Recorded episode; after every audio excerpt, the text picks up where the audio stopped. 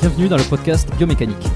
Je suis Jérôme Cazerolle, ostéopathe à Montréal, et dans ce podcast, je vous propose de partir à la rencontre de sportifs, d'athlètes et de spécialistes de leur domaine. Pour mieux comprendre la mécanique du corps et de l'esprit, pour vous aider à être plus performant au quotidien, et surtout en meilleure santé.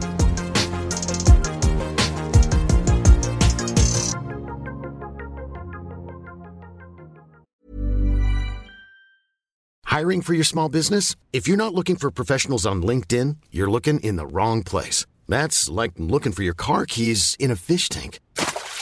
LinkedIn helps you hire professionals you can't find anywhere else, even those who aren't actively searching for a new job but might be open to the perfect role. In a given month, over 70% of LinkedIn users don't even visit other leading job sites. So start looking in the right place. With LinkedIn, you can hire professionals like a professional. Post your free job on linkedin.com/people slash people today.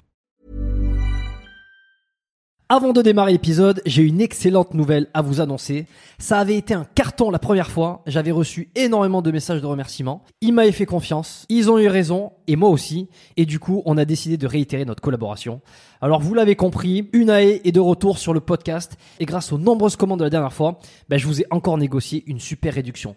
Et cette semaine, vous avez droit à 15% de réduction sur toute la boutique Unae avec le code biomécanique 15. Et c'est encore une fois de l'inédit. Alors, pour ceux qui étaient complètement passés à côté la dernière fois, Unae, c'est la marque de compléments alimentaires de Julien Vénesson qui fait l'unanimité dans le paysage français actuel dans le domaine de la santé et de la longévité. Ce sont des compléments d'ultra qualité avec des ingrédients de la plus haute pureté et qui sont issus de l'agriculture biologique. Ils ont une charte qualité incroyable et tout est vérifiable sur le site internet.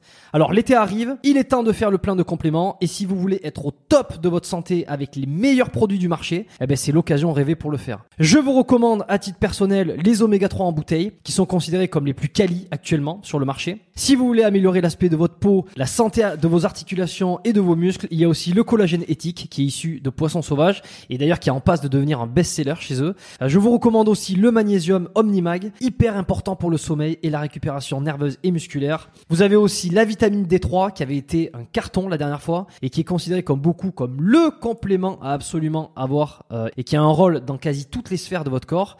Et puis ils ont aussi plein de nouveautés. Il y a le multivitamine spécial ménopause, il y a le sommeil serein qui est une version améliorée de la mélatonine pour ceux qui ont du mal à bien dormir. Il y a aussi, euh, alors je les ai pas encore testés, mais ça a l'air d'être du lourd. C'est le biotique immunité et le biotique digestion pour booster votre système immunitaire et votre microbiote.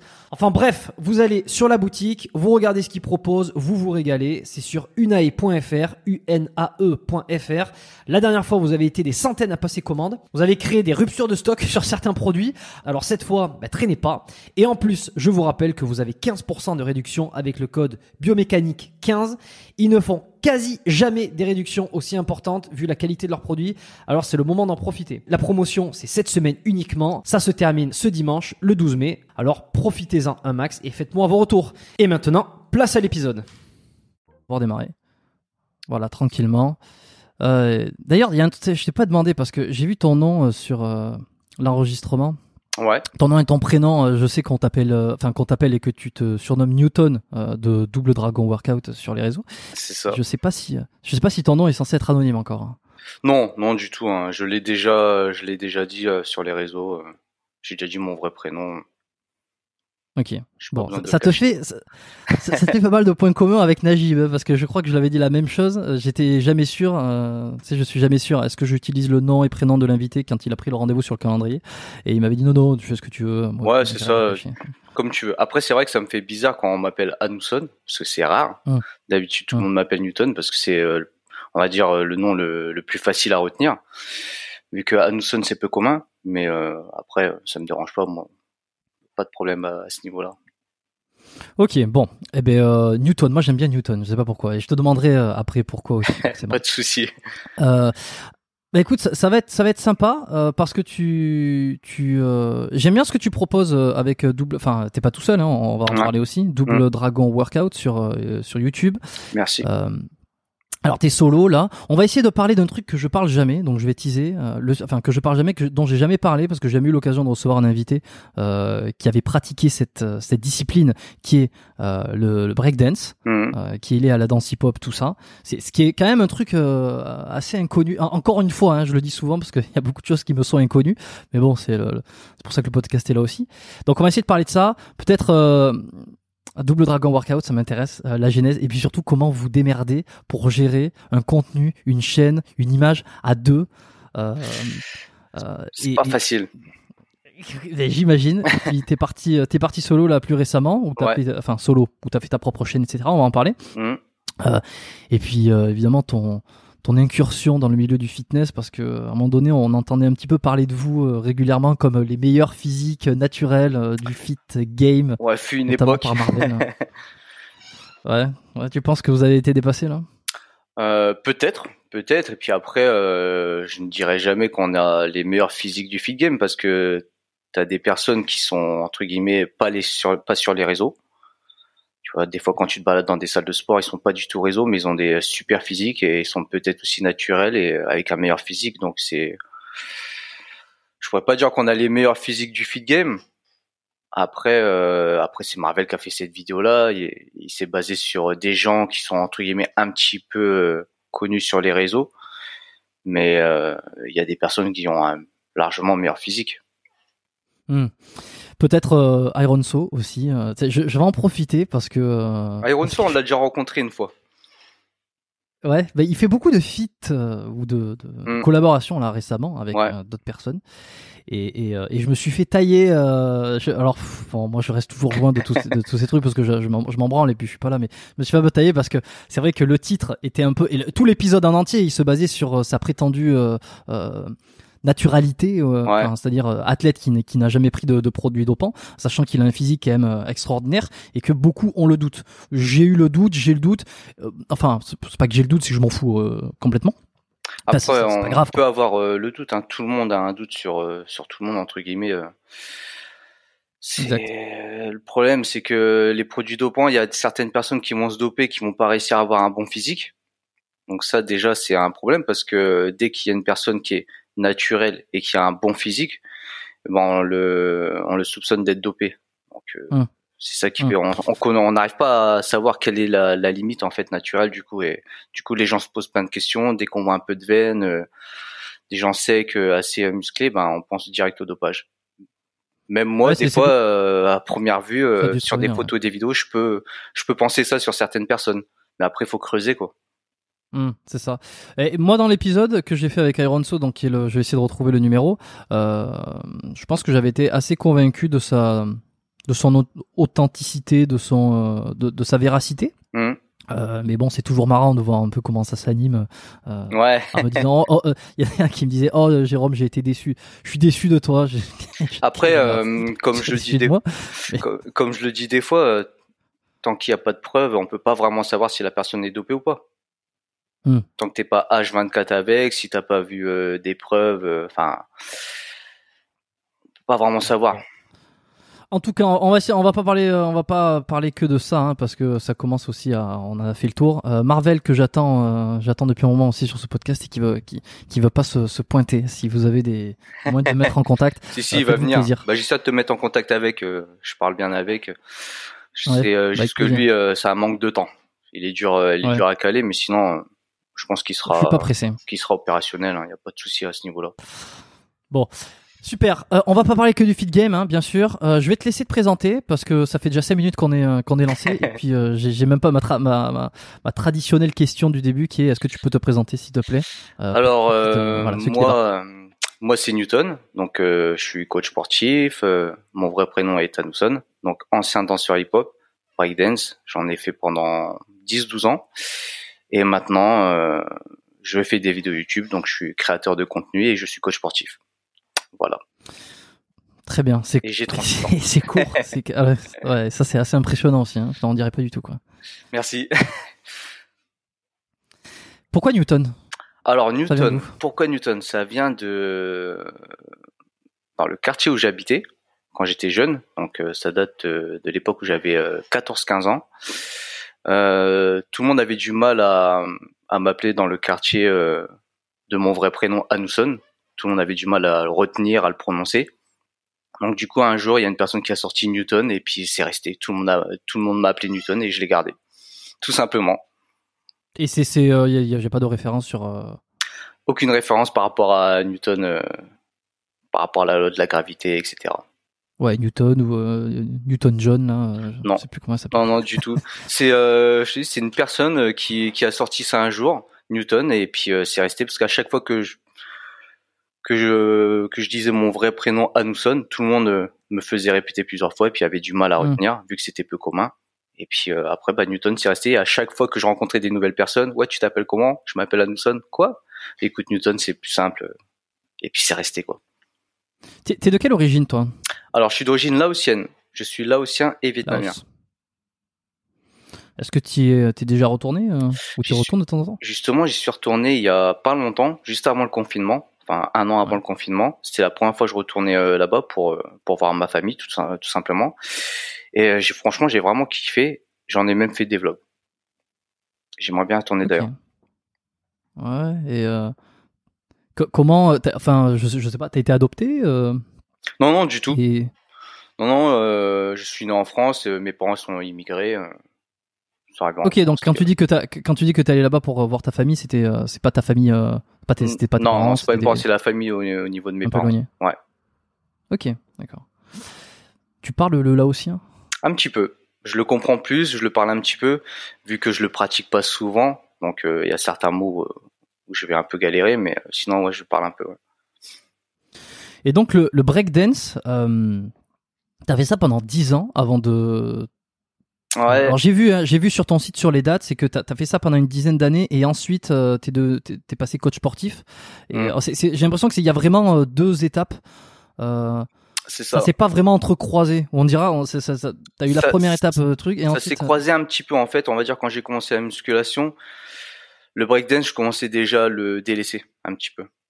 Je faisais euh, pendant presque un an, j'ai fait un petit peu des deux, et après euh, j'ai laissé de côté le breakdance et je me suis mis plus euh, dans la musculation tout simplement. Quoi. Alors c'est quoi le breakdance? Je me souviens. T'es, t'es quoi? T'es alors si t'as 37, tu dois être année 80, 38, 83. 83. Mm. Euh, moi, moi c'est 90. Euh, bon, ça nous fait 7 ans de différence quand même, mais mine de rien, j'ai l'impression qu'on est vraiment la- plus ou moins de la même génération. Je pense que c'est parce que tu fais plus jeune aussi.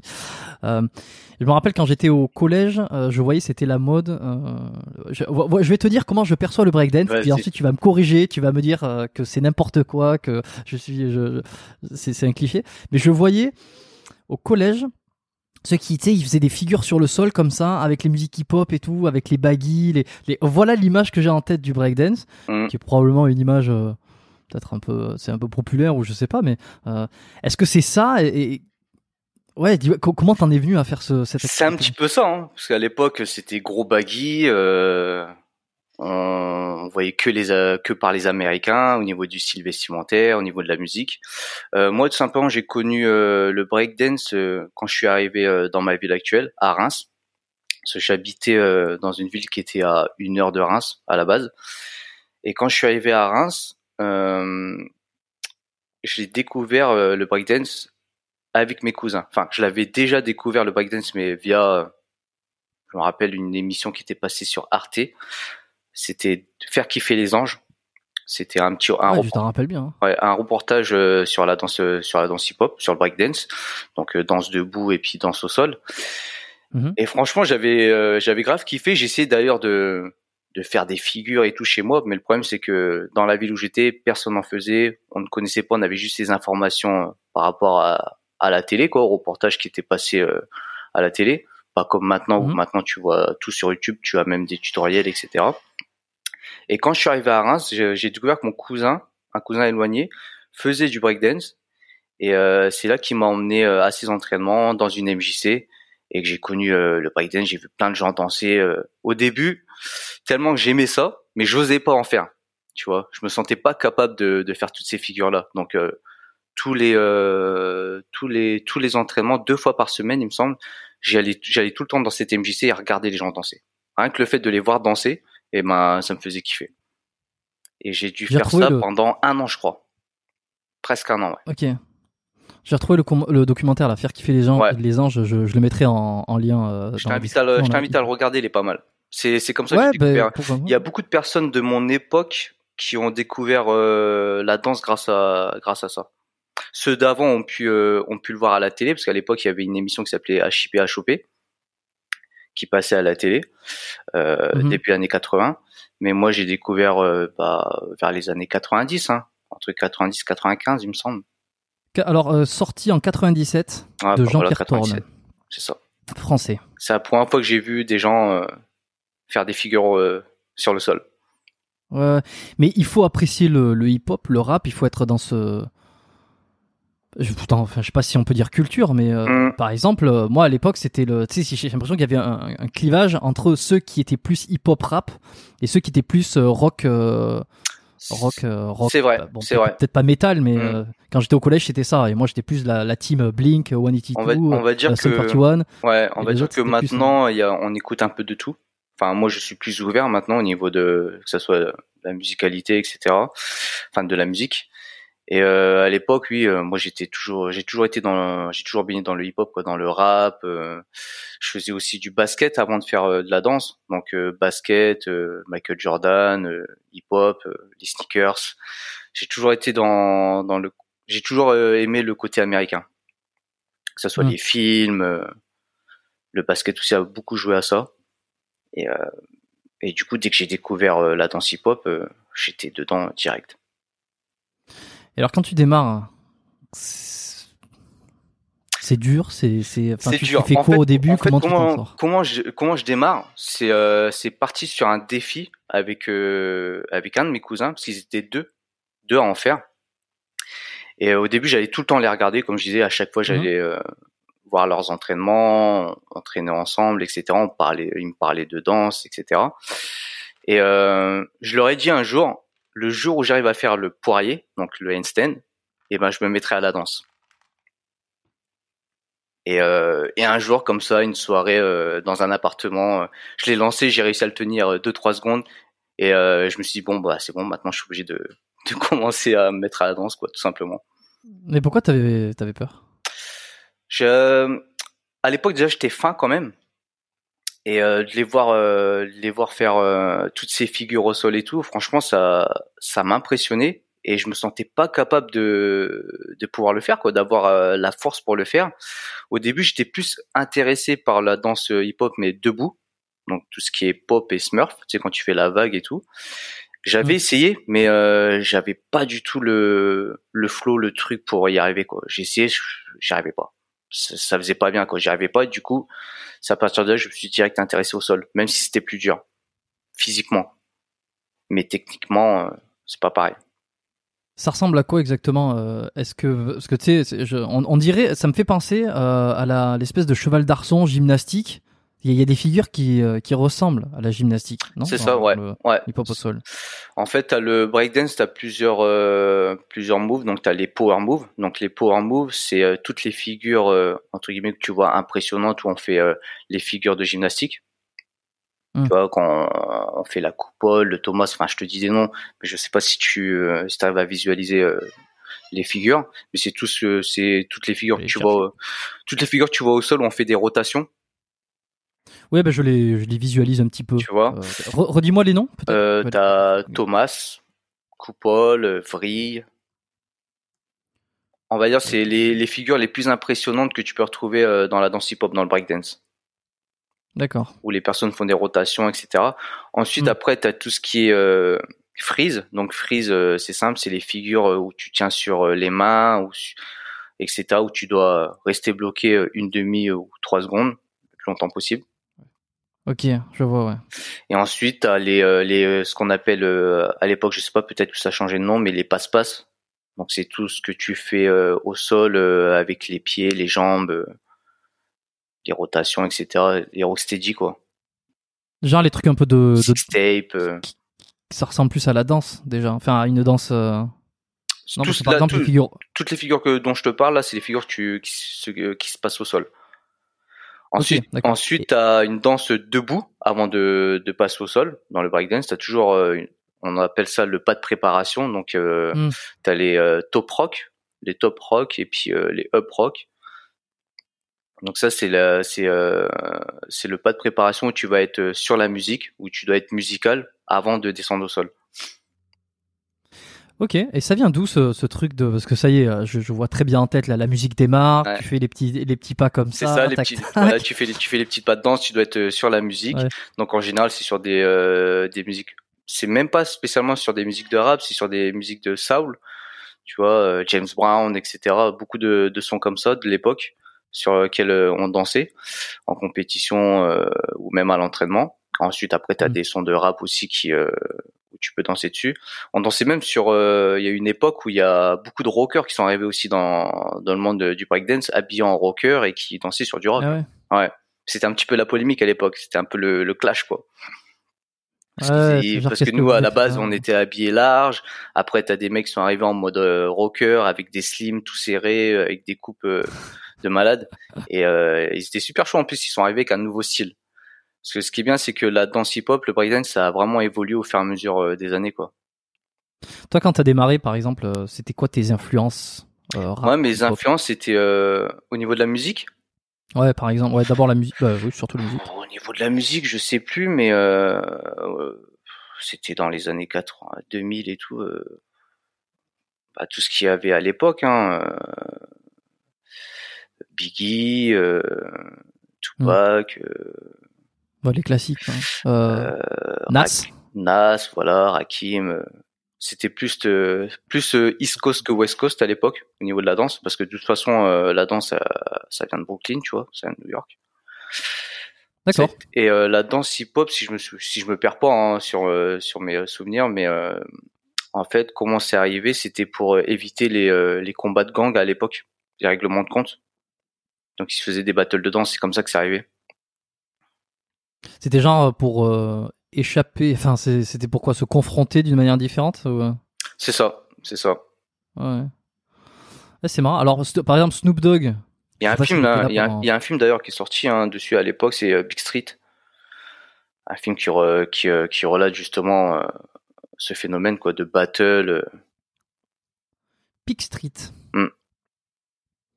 Il me semble hein, ouais, alors là, j'ai du mal l'écrire parce que j'arrive sur des. Je suis pas sûr. Des hein. photos de Russes, donc euh, c'est pas moi. Je suis pas sûr. Il faudrait que je regarde aussi. Non, c'est pas grave. Pas grave. Et donc, euh, donc par exemple, Snoop Dogg, euh, qui c'est que je vois, euh, Dr Dre, tout ça, eux, c'était plutôt la West Coast, donc ça représentait pas. non, mais j'écoutais aussi. Hein, ça, j'écoutais à partir de 2000. Ouais, 2000, hmm. ouais. J'écoutais déjà, ouais. Moi, en fait, là-dedans, je l'ai commencé en 2002-2003. C'est Beat, Beat Street, le film. Excuse-moi, j'ai dit Big Street, c'est Beat Street. Oui, bah, c'est moi qui l'ai compris aussi, je pense. Beat Street. Ouais, bah écoute, ça fait. Ah oui, effectivement, c'est bon, je l'ai. Euh, je, laisserai le, le, lien en bas là. Ça va faire pas mal de ressources de hip-hop comme ça, euh, de, hip-hop et de et de breakdance, tu vois, pour découvrir. Euh, c'est pas mal. 1984, hein. Mm. Putain, c'est pas, c'est pas d'hier ça. Ok. Et euh, rap français, euh, que dalle. Si j'ai toujours euh, rap français, c'était moi j'étais rap français avant de d'écouter du rap américain. Rap français, les le, moi j'écoutais quoi? J'écoutais bah, tout ce qui se faisait à l'époque, hein, les compiles, il y avait expression directe. Bien sûr, il y avait Lunatic, il y avait oui, lunatique. J'ai appris euh, récemment euh, que c'était le les débuts de Booba. C'est pas ça? Ouais, c'est ça, ouais. Hum. Euh... Ah, j'écoutais pas mal. J'ai pas les noms en tête, mais tous les tous les rappeurs français de l'époque, quoi. La bonne époque, on va dire. L'âge d'or du hip-hop, comme certains diraient. Peut-être IAM, NTM, tout ça. C'est ça, ouais. Voilà. Je suis, j'essaie de parfaire un petit peu ma culture euh, rap, euh, enfin parfaire euh, de temps en temps quand je trouve des trucs intéressants, comme des documentaires ou des, trucs, mais c'est vrai que c'est pas du tout mon. Après, tu sais, moi, à mon, époque, à mon époque, on n'avait pas beaucoup de. C'était dur d'avoir les compiles et les cassettes parce qu'à l'époque, moi, j'écoutais de la musique avec des Walkman, quoi. Tu vois, les, les jeunes d'aujourd'hui, ils connaissent pas, quoi. c'est clair. Et à l'époque, on se faisait des. Je sais pas si t'avais fait ça. Euh acheté des cassettes, des petites cassettes euh, en format rectangle là, euh, on appelle Ouais. un peu les- des cassettes quoi. Et, euh, et tu te faisais des enregistrements, c'est-à-dire que tu la mettais dans ton truc, dans ton dans ton appareil, et puis t'attendais qu'il y ait ton son qui passe à la radio sur, euh, je sais pas à l'époque c'était Fun Radio ou C'est ça, ouais, ouais. j'en sais rien. Mm. Et dès que t'avais la chanson qui passait, t'as enregistré sur ta cassette. Euh, et c'était comme ça Et- tu pouvais écouter dans ton Walkman Et la cassette. Et dis-toi, moi, quand j'avais, euh, quand j'avais 14-15 ans, quand j'ai découvert le rap, euh, il n'y avait pas de radio qui passait du rap dans la région où j'habitais, tu vois. Donc il n'y avait pas Skyrock ou autre, autre, radio, tu vois. Radio Nova, etc. Il n'y avait pas. Donc c'était des, euh, des grands du quartier qui nous ramenaient des cassettes qu'ils avaient eu euh, à Paris, etc. Hmm. Genre, euh, je crois le premier, peut-être la première cassette de rap que j'ai écouté, ça, de- ça devait être euh, Ministère amer. Tu vois? Ministère amer, Tommy Bugsy, tout ça, on me l'avait ramené en cassette. Et ce qui était bien, c'est que cette personne-là, c'était le grand frère d'un pote à moi, qui nous avait ramené ces cassettes-là. Il nous avait ramené aussi du, du rap américain en même temps. Donc, euh, j'ai connu tout, euh, bah, Tupac, Biggie, euh, Harmony, euh, Wu-Tang aussi. Mhm. Donc euh, même si je comprenais pas, tu vois, les paroles, euh, rien que le la musicalité et le flow, j'aimais bien. Donc, euh, donc voilà. Est-ce que toi, tu t'as senti à l'époque qu'il y avait euh, vraiment cette distinction entre ceux qui écoutaient le rap et le rock ou pas du tout? Hum, ouais, quand même. Ouais. C'est t'appartenais, t'app- ouais, t'appartenais. À. Là, ouais, tu- t'appartenais t'appartenais à un espèce de clan, comme on peut dire. Ouais, c'est ça. C'est genre par, euh, juste de voir la personne physiquement, tu te dis bon lui il doit écouter du rock, lui il doit écouter du rap, tu vois. À l'époque on le voyait mieux que maintenant parce que maintenant on va dire que Mm. même le rap ou tout style musicaux c'est devenu des, de la une musique populaire. Donc euh, du coup tu peux pas caser euh, le style par exemple de la personne vestimentaire etc. de ce qu'elle dégage et euh, trouver le, le style de musique qu'elle écoute. Vrai. Par rapport à avant, Euh, par rapport à avant c'était plus identifiable. Comment il s'appelle ce euh, chanteur là? J'ai j'ai oublié son nom là, qui, qui est assez populaire, qui fait du rap, mais qui des fois fait un peu de rock aussi là. Récemment, il est blond, il a les cheveux courts. Merde, son nom m'a échappé. Je t'avouerais que moi, le, tout ce qui se passe euh, au niveau du, de la musique euh, francophone, j'écoute plus trop, quoi. Non, non, il est, il est, euh, il est américain. Euh, bon, je, je vais, je vais le retrouver. J'essaie de chercher là. Euh, Bon, je vais le, re- je, je le retrouverai. Bref, et lui, par exemple, c'est c'est marrant parce que euh, j'avais vu une, c'était pas une interview, il avait fait une, une story ou je sais pas un truc qui avait circulé où euh, les gens lui, en fait, il faisait, il fait, il fait du rock et des fois du rap. Ouais. mais, la, fait- mais la connexion euh, rock et rap, elle est, euh, elle est, elle est arrivée euh, quand même il y a un bon moment, hein, avec Run DMC à l'époque et Aerosmith. Aerosmith? Ouais. Ah ouais ouais ouais ouais. Ouais, ils ont mais Aerosmith c'est plus ouais. Ils, ils ont, ils ont commencé à faire des connexions, des featuring, le rap et le rock. Et euh, je te Mm. dis, même dans la danse hip-hop, euh, dans le breakdance, il y a une paire de, de rockers qui, qui sont arrivés dans le, dans le mouvement. Ouais, ouais, mais Moi, ça, je suivais ça, euh, je suivais ça en cassette, en cassette vidéo. hein. C'est, c'est les Américains qui ont commencé à, à arriver avec ce style, et après en France, c'est arrivé petit à petit, quoi. Et alors, quand- tu, pour revenir un peu sur le moment où, où, ta première année où tu fais du breakdance, donc, est-ce que tu te développes physiquement? C'est quoi les, c'est Ouais. quoi les, les, les qualités physiques qu'il Car va te falloir pour te dire, tu vois, à l'époque, quand je faisais de la danse, vu que euh, le côté euh, bodybuilding, musculation, je ne connaissais pas du tout. Euh, C'était pas trop la mode non ouais, plus. c'était pas trop la mode non plus. Euh, nous, on était vraiment focus euh, sur le breakdance et on, on croyait qu'on est qu'on avait des corps musclés, tu vois. Mais c'est c'est le cas. C'était le cas. Oui, enfin, c'était le cas pour pour l'époque, tu vois, par rapport à des euh, à des personnes euh, lambda, mais euh, on croyait qu'on était musclés parce que t'avais beaucoup de personnes. Ah, lui, il fait de la danse, il, fait du break. Ah ouais, il a quand même il a quand même des bras, etc. Il est il est musclé et tout. Mais quand je regarde maintenant actuellement des des anciennes photos et vidéos, euh, je me trouvais super euh, super mince, quoi, tu vois. Tu les Et as pas partagées ça T'as t'as pas partagé des photos sur, il y en a qui font beaucoup ça là, sur Instagram ou sur euh, ou sur YouTube, genre regardez comment j'étais avant, des trucs espèces un peu évolution. Si j'en ai j'en ai déjà partagé quelques-unes, il me semble, une ou deux, tu vois. Mm. Par contre, euh, je pourrais pas dire à combien j'étais de kilos parce que bah à l'époque je me pesais pas, c'était pas spécialement important. Mm. Et, euh, mais ouais, j'ai commencé à me développer au niveau, surtout au niveau de, un peu au niveau des épaules et des bras. Mais euh, je restais quand même assez euh, assez mince et j'avais pas la même hygiène de vie que que maintenant, c'est-à-dire je mangeais tout et n'importe quoi, je fumais. Euh, à l'époque. La cigarette? Ouais, ouais, la cigarette et autre aussi.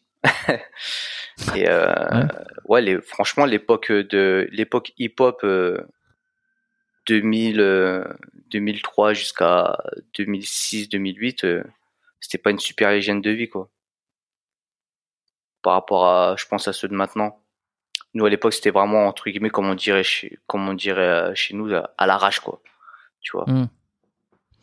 Est-ce que tu, quand, parce que tu dis que tu étais à Reims, c'est quel cadre? Est-ce que euh, euh, est-ce que c'est plutôt bon enfant? Parce que moi, le hip-hop que j'avais lorsque j'étais dans le, dans, le sud-ouest, quand j'étais en France, là, hmm. euh, c'était, c'était bon enfant. Est-ce que toi, c'était cette ambiance-là ou c'est un peu, c'est un peu ghetto C'est l'ambiance ghetto, ouais. Ouais, mais je, je, je, fais exprès aussi de croiser les clichés parce qu'ils vont dire ah c'est les clichés de suite. ben ouais. Non non non, c'était peut-être les clichés ils sont pas venus tout seuls. Quand je dis ambiance ghetto, c'est pas ambiance coup de couteau hein. Mais, euh, c'était euh, ouais, c'était une ambiance ghetto. On s'entraînait à la MJC. T'avais les mecs qui squattaient à côté, euh, les, autres qui jouaient à je ne sais quoi, qui faisaient leur truc. Et nous, on était dans la salle de danse. Ça, ça, m'a aidé aussi, tu vois, moi et puis mes potes et mes cousins de de l'époque, de, on va dire, de pas prendre un chemin, un chemin malsain, tu vois. On s'occupait, on dansait quoi. Parce que tu penses que sans ça, t'aurais pu aller ailleurs? Peut-être, j'aurais peut-être traîné, euh, j'aurais peut-être traîné à d'autres endroits, traîné avec d'autres personnes et peut-être euh, été influencé à faire de mauvaises choses, tu vois. Là au moins on avait une, j'avais une occupation quoi. Hum. Tu sais, j'étais, euh, j'étais à fond dans, dans quelque chose, j'avais envie de progresser. Le mon, mon temps libre, eh ben j'y allais pour aller m'entraîner, danser pour progresser quoi. Bon, et alors, tu vas faire de la compétition, euh, combien de temps après et, et comment tu passes de, de cette première année où déjà, enfin, avant, euh, où tu as du mal à te lancer toi-même, tu vois, où mmh. tu vas être obligé de perdre un défi, enfin, de perdre, entre guillemets, un défi pour t'y mettre réellement. C'est ça. Et ensuite, le, le moment où tu vas faire de la compétition, combien de temps il se passe Tu découvres une passion, tu découvres que tu es bon aussi pour ça, j'imagine?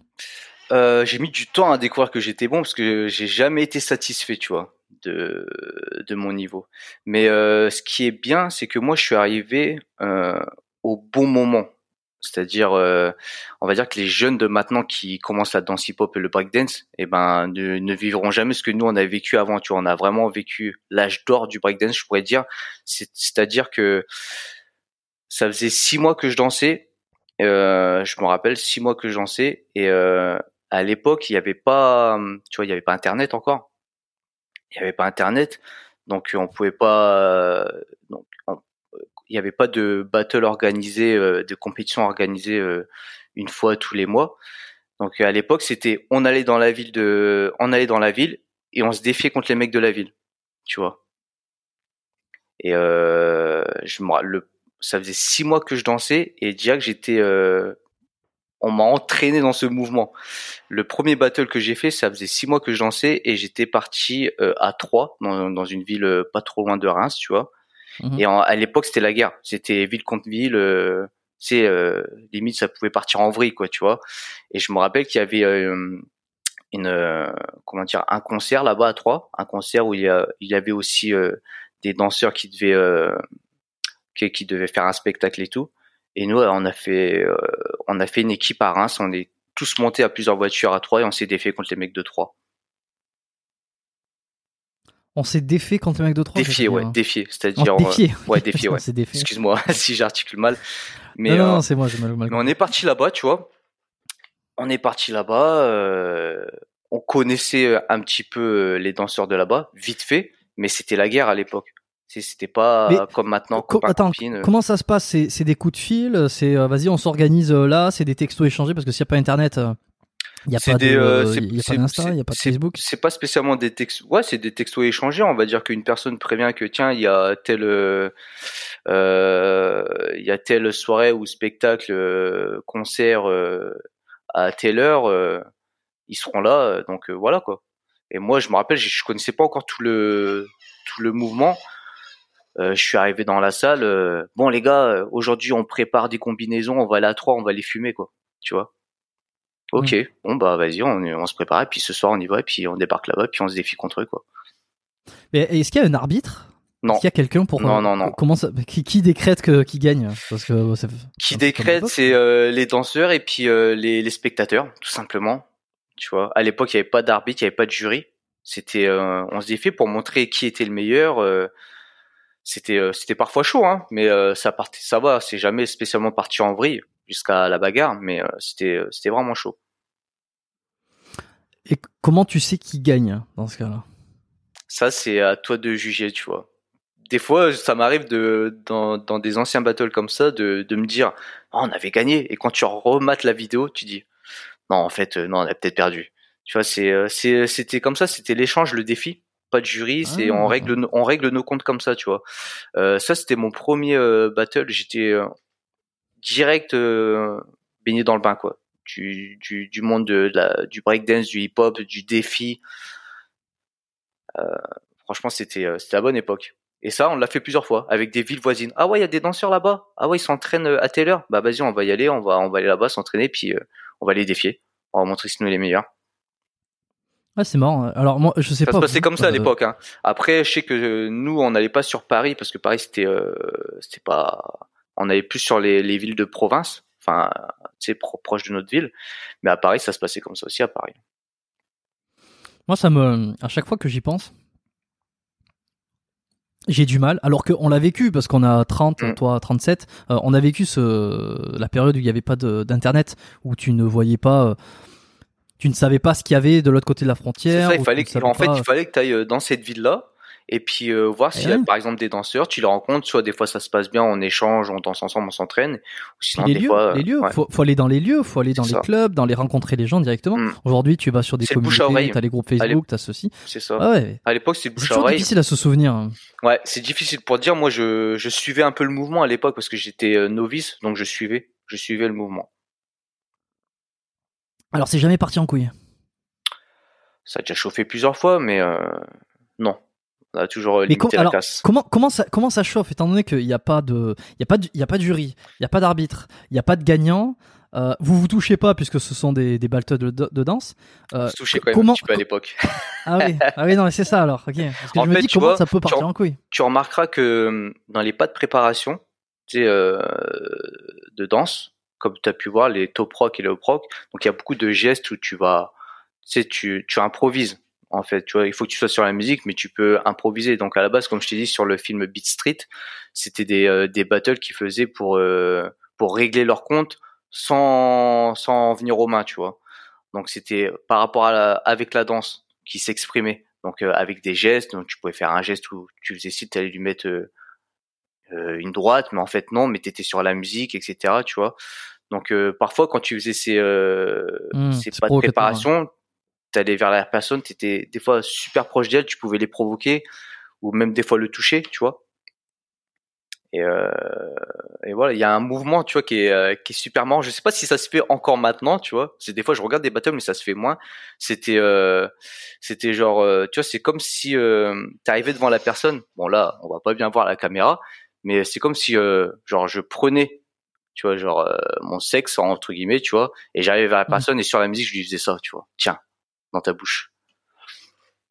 Et ça, c'était, Ouais, euh, ça, ouais. c'était, euh, c'était le, le truc provocateur de l'époque euh, que tout le monde faisait à l'époque, tu vois. Maintenant, je pense que ça se fait moins, mais c'était que à base de provocation et des fois dans l'adrénaline du battle, avec la musique, avec les gens qui crient derrière, etc. Bah, des fois, ça peut, ça peut être très chaud et, en venir aux mains. C'est déjà arrivé, tu vois, dans certains battles, mais bon, ça va, pas, pas tout le temps.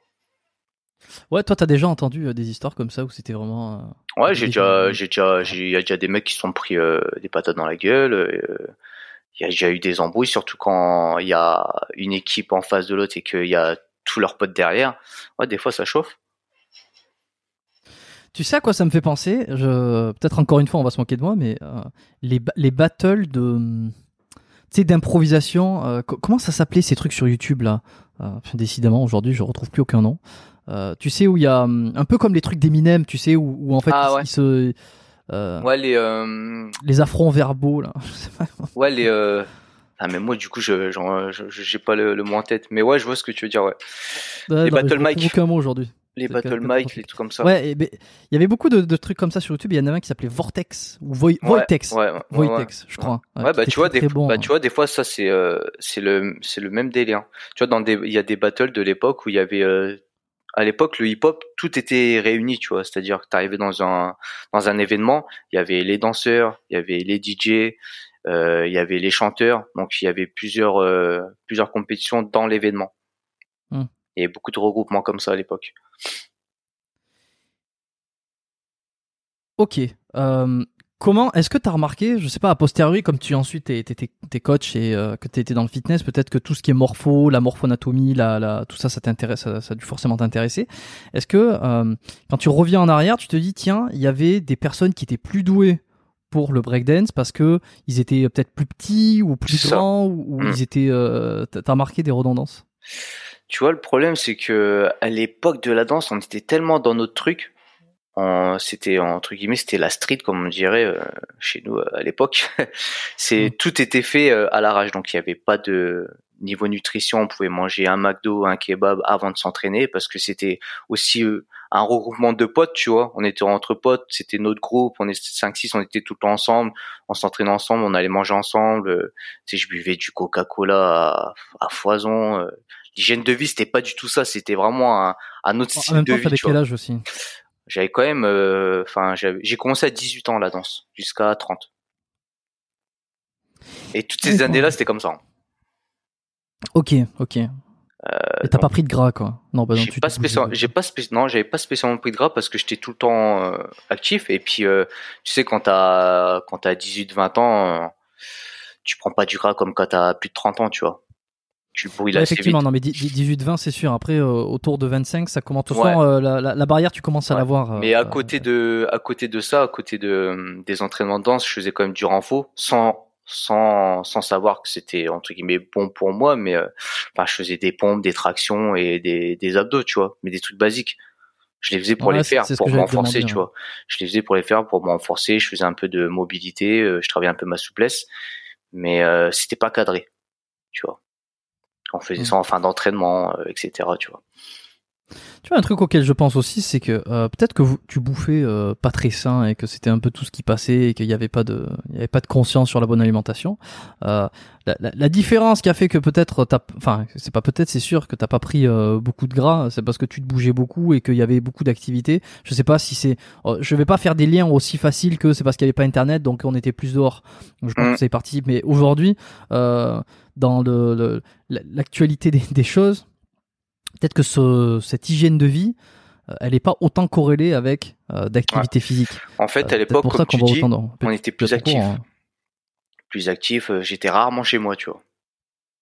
Tout le temps en train de bouger. J'étais moins. Il y avait rien à faire chez toi. Voilà, il y avait rien à faire. Il y avait des jeux vidéo, mais les, soit soit t'avais les jeux vidéo, soit tu regardais la télé ou t'écoutais de la musique. Tu vois, il n'y avait pas encore Internet. Bon après, quand Internet est arrivé, quand même, il y a Internet qui arrivé, je sais plus en, en quelle année.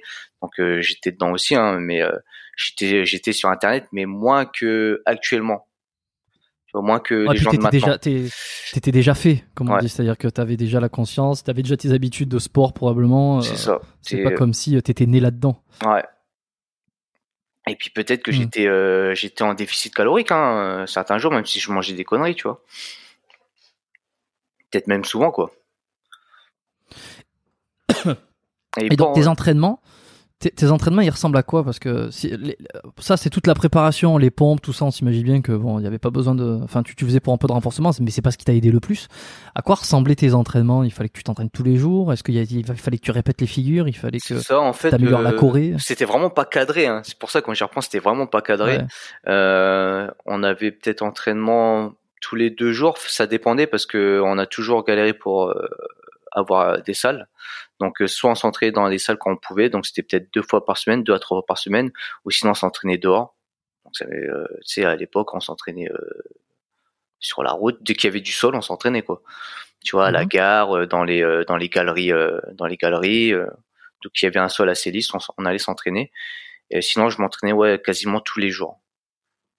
Et après, pour, pour le renforcement au niveau des tractions et des pompes, euh, et peut-être des dips aussi, j'en faisais un petit peu chez moi, pas spécialement tous les jours, mais de temps en temps. Je pourrais pas te dire euh, si j'en faisais euh, 4 ou 5 fois par semaine. Est-ce que tu as l'impression que c'est passé de mode le breakdance et on va dire la, danse hip-hop Qu'aujourd'hui c'est beaucoup moins, ou alors on le voit moins. J'ai l'impression que c'était vraiment dans ces années-là. C'est vrai que dans ces années-là, enfin après vu que j'étais dedans, je, pourrais pas te dire, j'ai pas un avis extérieur, tu vois. Mais c'est vrai que c'était et les gens, ouais, c'était peut-être un petit peu la mode. Il y en a qui faisaient ça pour la pour être entre guillemets stylé, tu vois. Ouais, je fais mmh. de la danse hip-hop. Maintenant, j'ai l'impression que c'est plus la musculation, tu vois, genre le fitness, etc. Même si la danse hip-hop a bien progressé, on y est, de, est devenu plus professionnel, tu vois. Maintenant, il va y avoir les JO, etc. Donc, je peux, je peux, je pourrais pas. Il faudrait un avis extérieur, tu vois. Bah, on va dire que toi, je sais pas, je sais pas, je sais pas, je sais pas si pour toi à l'époque c'était la mode, tu vois, par exemple, peut-être. Euh, bah ouais, ça l'était, hein. franchement, je me Moi, je te dirais que oui, hein. mais j'étais dedans, donc je, je, je sais pas si j'ai si j'ai un avis euh, légitime là-dessus, tu vois. Objectif, ouais. Hmm. Comment t'en viens à la compète? Euh, et puis à, quoi ça ressemble une compète aussi? Parce que jusque-là, tu m'as dit un peu les défis qui faisaient entre, entre des villes. Est-ce qu'il y, a, y, y a un truc pro? Est-ce que à ouais, il y a des trucs pro. Bah, après, il y a des gens qui, euh, moi, donc au début, c'était des défis. Euh, vu que c'était euh, rare qu'il y ait des compétitions, des événements, tu vois. Des gens organisent des, des compétitions, des battles. donc au début, c'était entraînement, puis on allait se défier avec les gens des autres villes. Et au fur et à mesure, tu as des gens qui ont commencé à organiser des battles. Donc qui euh, d'ailleurs à l'époque il devait galérer pour contacter les équipes, tu vois, parce qu'il n'y avait pas Internet. Mais après il y a Internet qui arrivait quand même assez rapidement, donc ils faisaient des affiches. Euh, il y avait des ouais, il y avait des battles. C'était des gens qui organisaient, euh, qui louaient des salles, des grandes salles, des gymnases, etc. Et qui invitaient des crews, des équipes. Et après il y avait des petits price money. ça je parle dans les débuts. Hein. il y avait des équipes de 5, tu gagnais des lots des t-shirts, des coupes, euh, un peu de, un peu d'argent, mais c'était léger à l'époque, c'était peut-être aller 250, 500, 500, 500 euros pour un groupe de 5 personnes, quoi. Hmm. Est-ce qu'il y a des mecs qui en vivaient? Et là, il y avait des jurys à cette époque-là, tu vois. Ouais, là, ça se, ça se, professionnalise. Est-ce que tu as connu des mecs qui, étaient, qui, en, qui en vivaient, je sais pas, qui, euh, qui étaient euh, breakdancers professionnels Oui, ça existe, il y en a. Il y en a. Bon, tout au début que de ma pratique, non. Mais il y avait quand même des gens qui donnaient des, cours euh, dans des MJC, euh, parce qu'il n'y a pas de diplôme hein, pour être coach de, danseur, euh, danseur hip-hop, tu vois, de danse hip-hop breakdance. Hein. Donc c'était, tu, tu étais plus engagé en tant qu'animateur dans des MJC, dans des centres sociaux et tout, et tu donnais des cours, quoi. Toi, t'as jamais voulu faire ça? J'en ai fait. T'en as fait? Ouais, j'ai donné des cours pendant peut-être 2-3 ans. Je sais plus en quelle année, mais ouais, j'ai donné des cours quand euh, bah, j'avais acquis euh, plus d'expérience. Est-ce que tu avais un autre job en parallèle? Parce que tu as été coach sportif après tes 30 ans Ouais. Euh, et donc de 20 à 30 De 20 à 30, j'étais passionné par la danse hip-hop, un peu par dance. Hein. Tu vois, je réfléchissais pas à l'avenir, mais euh, nous c'était mm. entraînement, compétition. Parce qu'après, au fur et à mesure des années, tu avais des compétitions où tu avais entre guillemets plus d'argent à gagner et tu gagnais des euh, plus de notoriété. Du coup, après, tu étais invité par euh, par des organisateurs pour venir à leur à leur battle, tu vois. Genre, euh, on était content au début, on commençait à avoir un bon niveau avec euh, avec euh, mon groupe. Du coup, tu te faisais inviter dans des battles en Allemagne, en République Tchèque. Ah ça, ça m'a permis de, de voyager la danse. J'ai voyagé, j'ai rencontré pas mal de personnes et on, va dire, on a gagné de l'argent, mais pas beaucoup, tu vois. Mais ça m'a permis beaucoup de voyager entre guillemets gratuitement parce que bah tiens, j'aimerais bien avoir que ce groupe-là dans mon dans mon événement. Donc j'ai déjà fait des battles à Cannes. Enfin, j'ai voyagé partout en France et en Europe avec la danse. C'est quoi ton meilleur souvenir de voyage? Euh, J'en ai, ah, j'en ai plusieurs.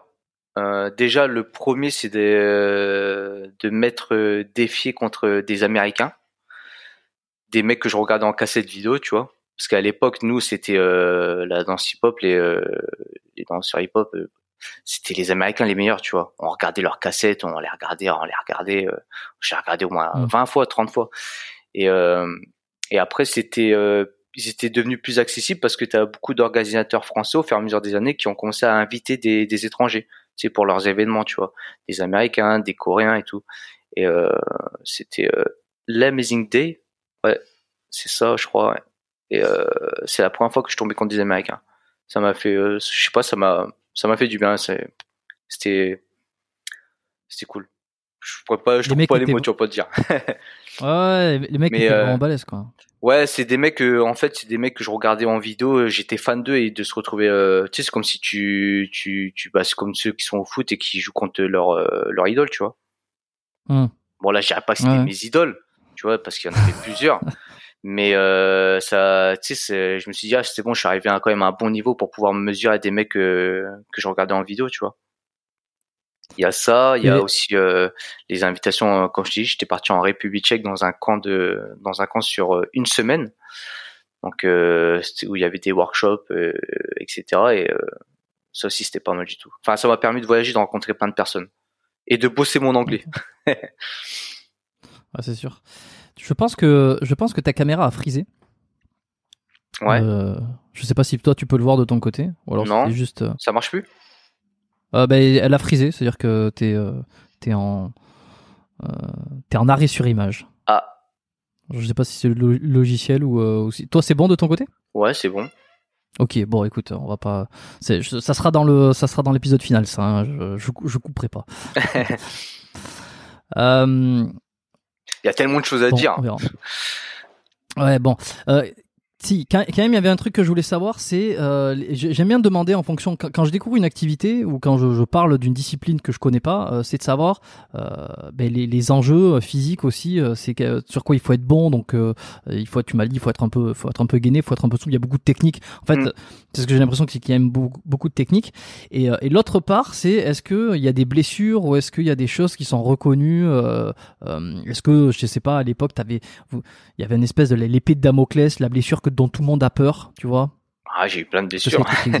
Bah, le problème, Ouais. c'est que tu vois, nous, euh, à chaque fois, je dis à l'époque, mais ouais, c'était comme ça parce que maintenant c'est plus structuré.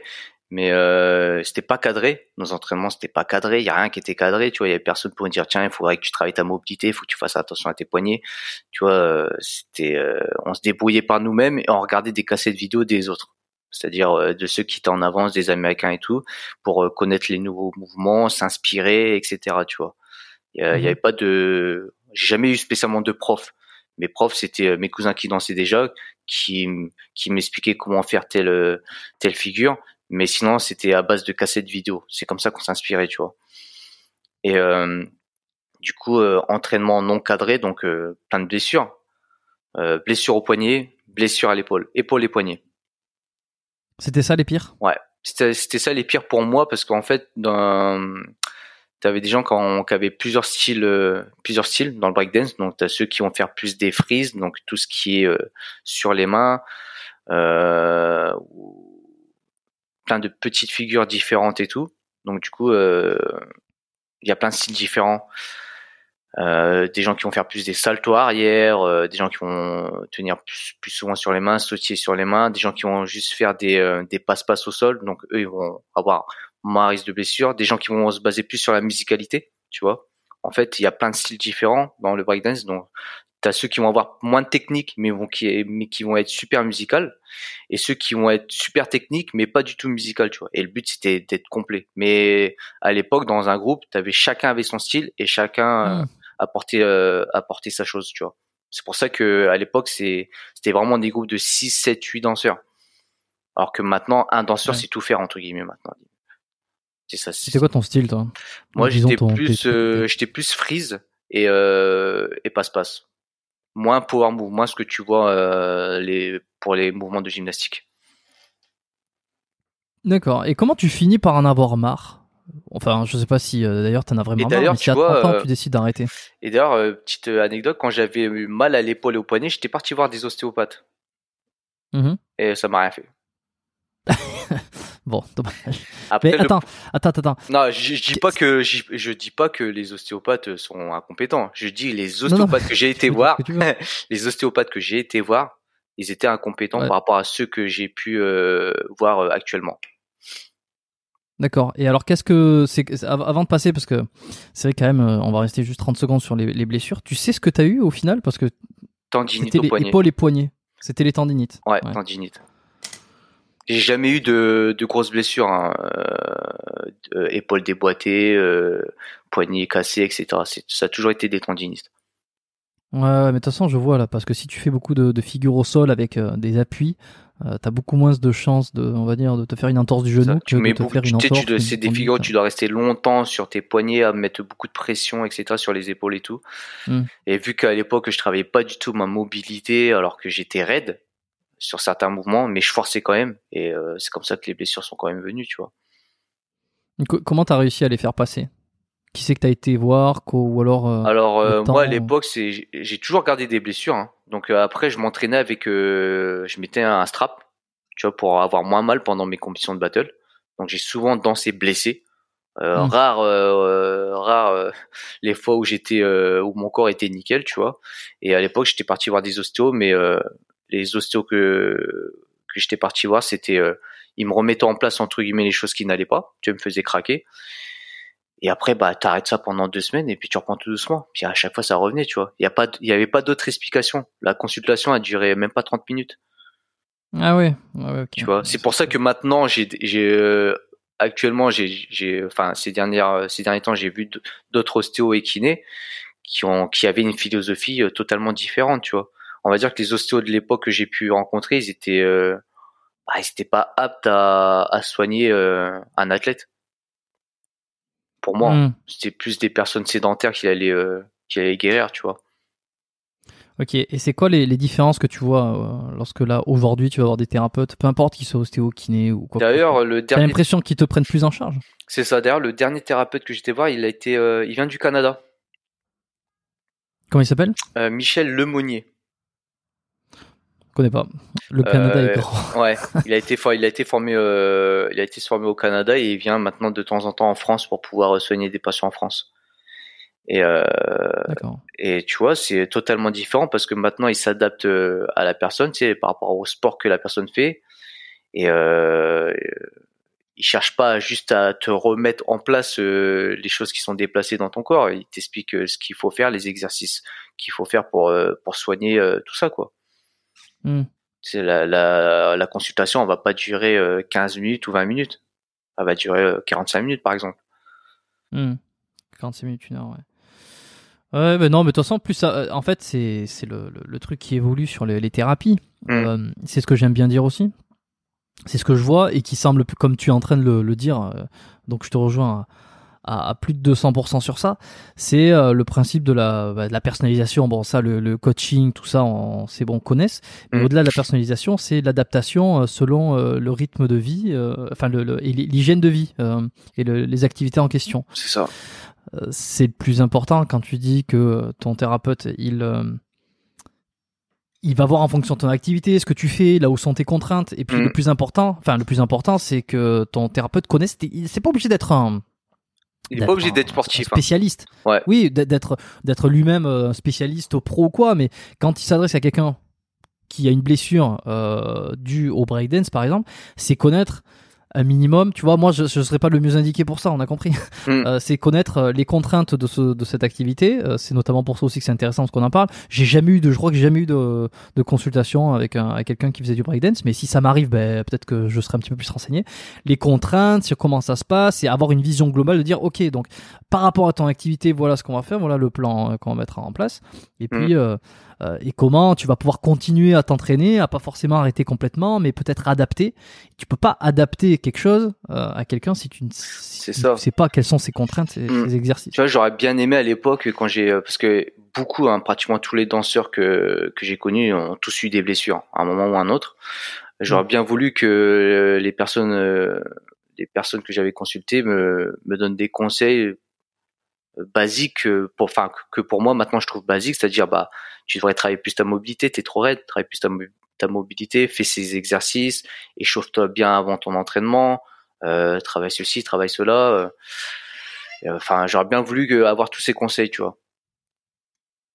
Mais peut-être Ouais, mais que ça s'améliore au fur et à mesure. euh, tu sais, le- je pense, hein, je pense aussi, hein, c'était peut-être l'époque. Après, j'ai peut-être consulté les mauvaises personnes. Mais même actuellement, euh, des ostéokinés euh, compétents dans ma ville, j'en trouve pas. hein. Je suis obligé d'aller sur Paris. Ah, c'est marrant ça. Alors quand tu dis compétent, c'est compétent dans, dans ce que tu as décrit, dans le fait qu'il euh, vont te prendre comme c'est-à-dire qui vont te poser des questions, qui vont te prendre comme un cas à part. c'est ça. Et qui s'y connaissent un minimum sur les cas entre guillemets sportifs.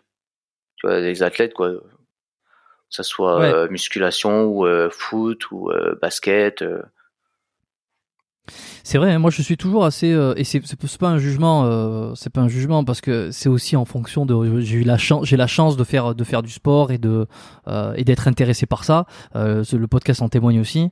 Mm. donc je, je, comprends un peu le milieu, ça m'intéresse et puis je vois, tu vois, quand j'ai quelqu'un qui va faire tel mouvement, je sais de quoi il parle et puis bon pas tous les sports hein, évidemment, mais on va dire tout ce qui tourne autour du fitness, de l'entraînement, un peu du corps, tout ça ça me parle. Mais je, dois admettre que je suis quand même assez des fois sidéré de voir euh, certaines, certains thérapeutes ou certaines euh, professions médicales, paramédicales, qui n'ont aucune idée de euh, quel muscle est, travaillé pendant une pompe, par exemple. Tu vois, des, trucs comme ça qui me semblent, qui, aujourd'hui, moi, qui me semblent tellement corrélés à ce que je fais. Mm. Je me dis comment c'est possible de ne pas savoir quel muscle est recruté pendant un développé couché quand tu es toi-même quelqu'un qui qui est ostéo par exemple. C'est la base. Normalement, tu, tu devrais connaître euh, connaître ça. Enfin, c'est une base. Mais, je sais pas. Je sais pas si c'est un biais psychologique parce que moi je connais et que j'ai l'impression que c'est corrélé, ou alors euh, si c'est si ça doit vraiment être le cas. Hmm. Tu vois? C'est bon. bon.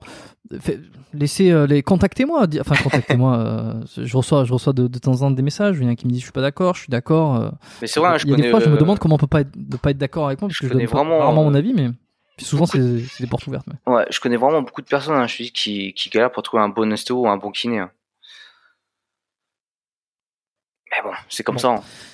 Ouais. Euh, donc, et finalement, tu finis, voilà, bah, tu finis par t'en sortir tranquillement euh, en faisant, en faisant en avant les bonnes personnes, avec les bons conseils, les bonnes adaptations. Aujourd'hui, les poignets, les épaules, euh, c'est tout est ok? Euh, ok, épaule ok aussi. Bon, des fois j'ai certaines douleurs, mais maintenant je sais comment soigner je sais euh, quel euh, quel mouvement je dois faire. Euh, enfin, je sais comment soigner entre guillemets, tu vois. Enfin, il y aura toujours un risque de blessure, mais je sais comment éviter travailler plus ma mobilité, certains muscles me masser aussi qui est important. Je sais que maintenant quand les muscles sont trop raides, c'est bien de les masser pour pouvoir bah, pour pouvoir éviter les blessures quand t'es trop raide quoi. Par exemple, tu vois, avant je me massais pas assez et maintenant je sais que c'est important de détendre les muscles et ça peut être tu ça à Paris. Euh, à Paris, je te disais, j'allais voir Michel Lemonnier, donc j'allais voir lui. Et dernièrement, c'est euh, c'est mon cousin, un cousin moi que j'ai rencontré il y a quelques années de ça. Tu, je savais pas que j'avais un, cousin, tu vois. Et lui, il a euh, il a été euh, formé à Londres, en Angleterre. Donc euh, il est, euh, comme ils disent là-bas, physio. Mmh donc euh, kiné quoi, euh, et préparateur physique. Donc il est coach sportif et kiné, tu vois. Et euh, il y a pas longtemps, quand je suis parti le voir, euh, quand on s'est rencontré à Tenerife, au Canaries, je suis parti là-bas pendant le confinement hein, parce que bah, les salles étaient fermées ici. Donc j'en ai profité pour partir vu que je pouvais.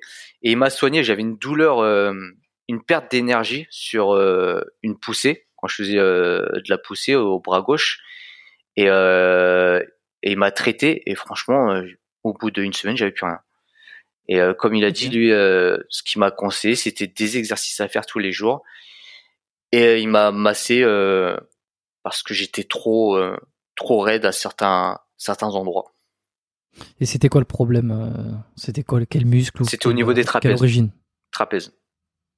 Bon. Trapèze et arrière d'épaule. Hmm. Ok.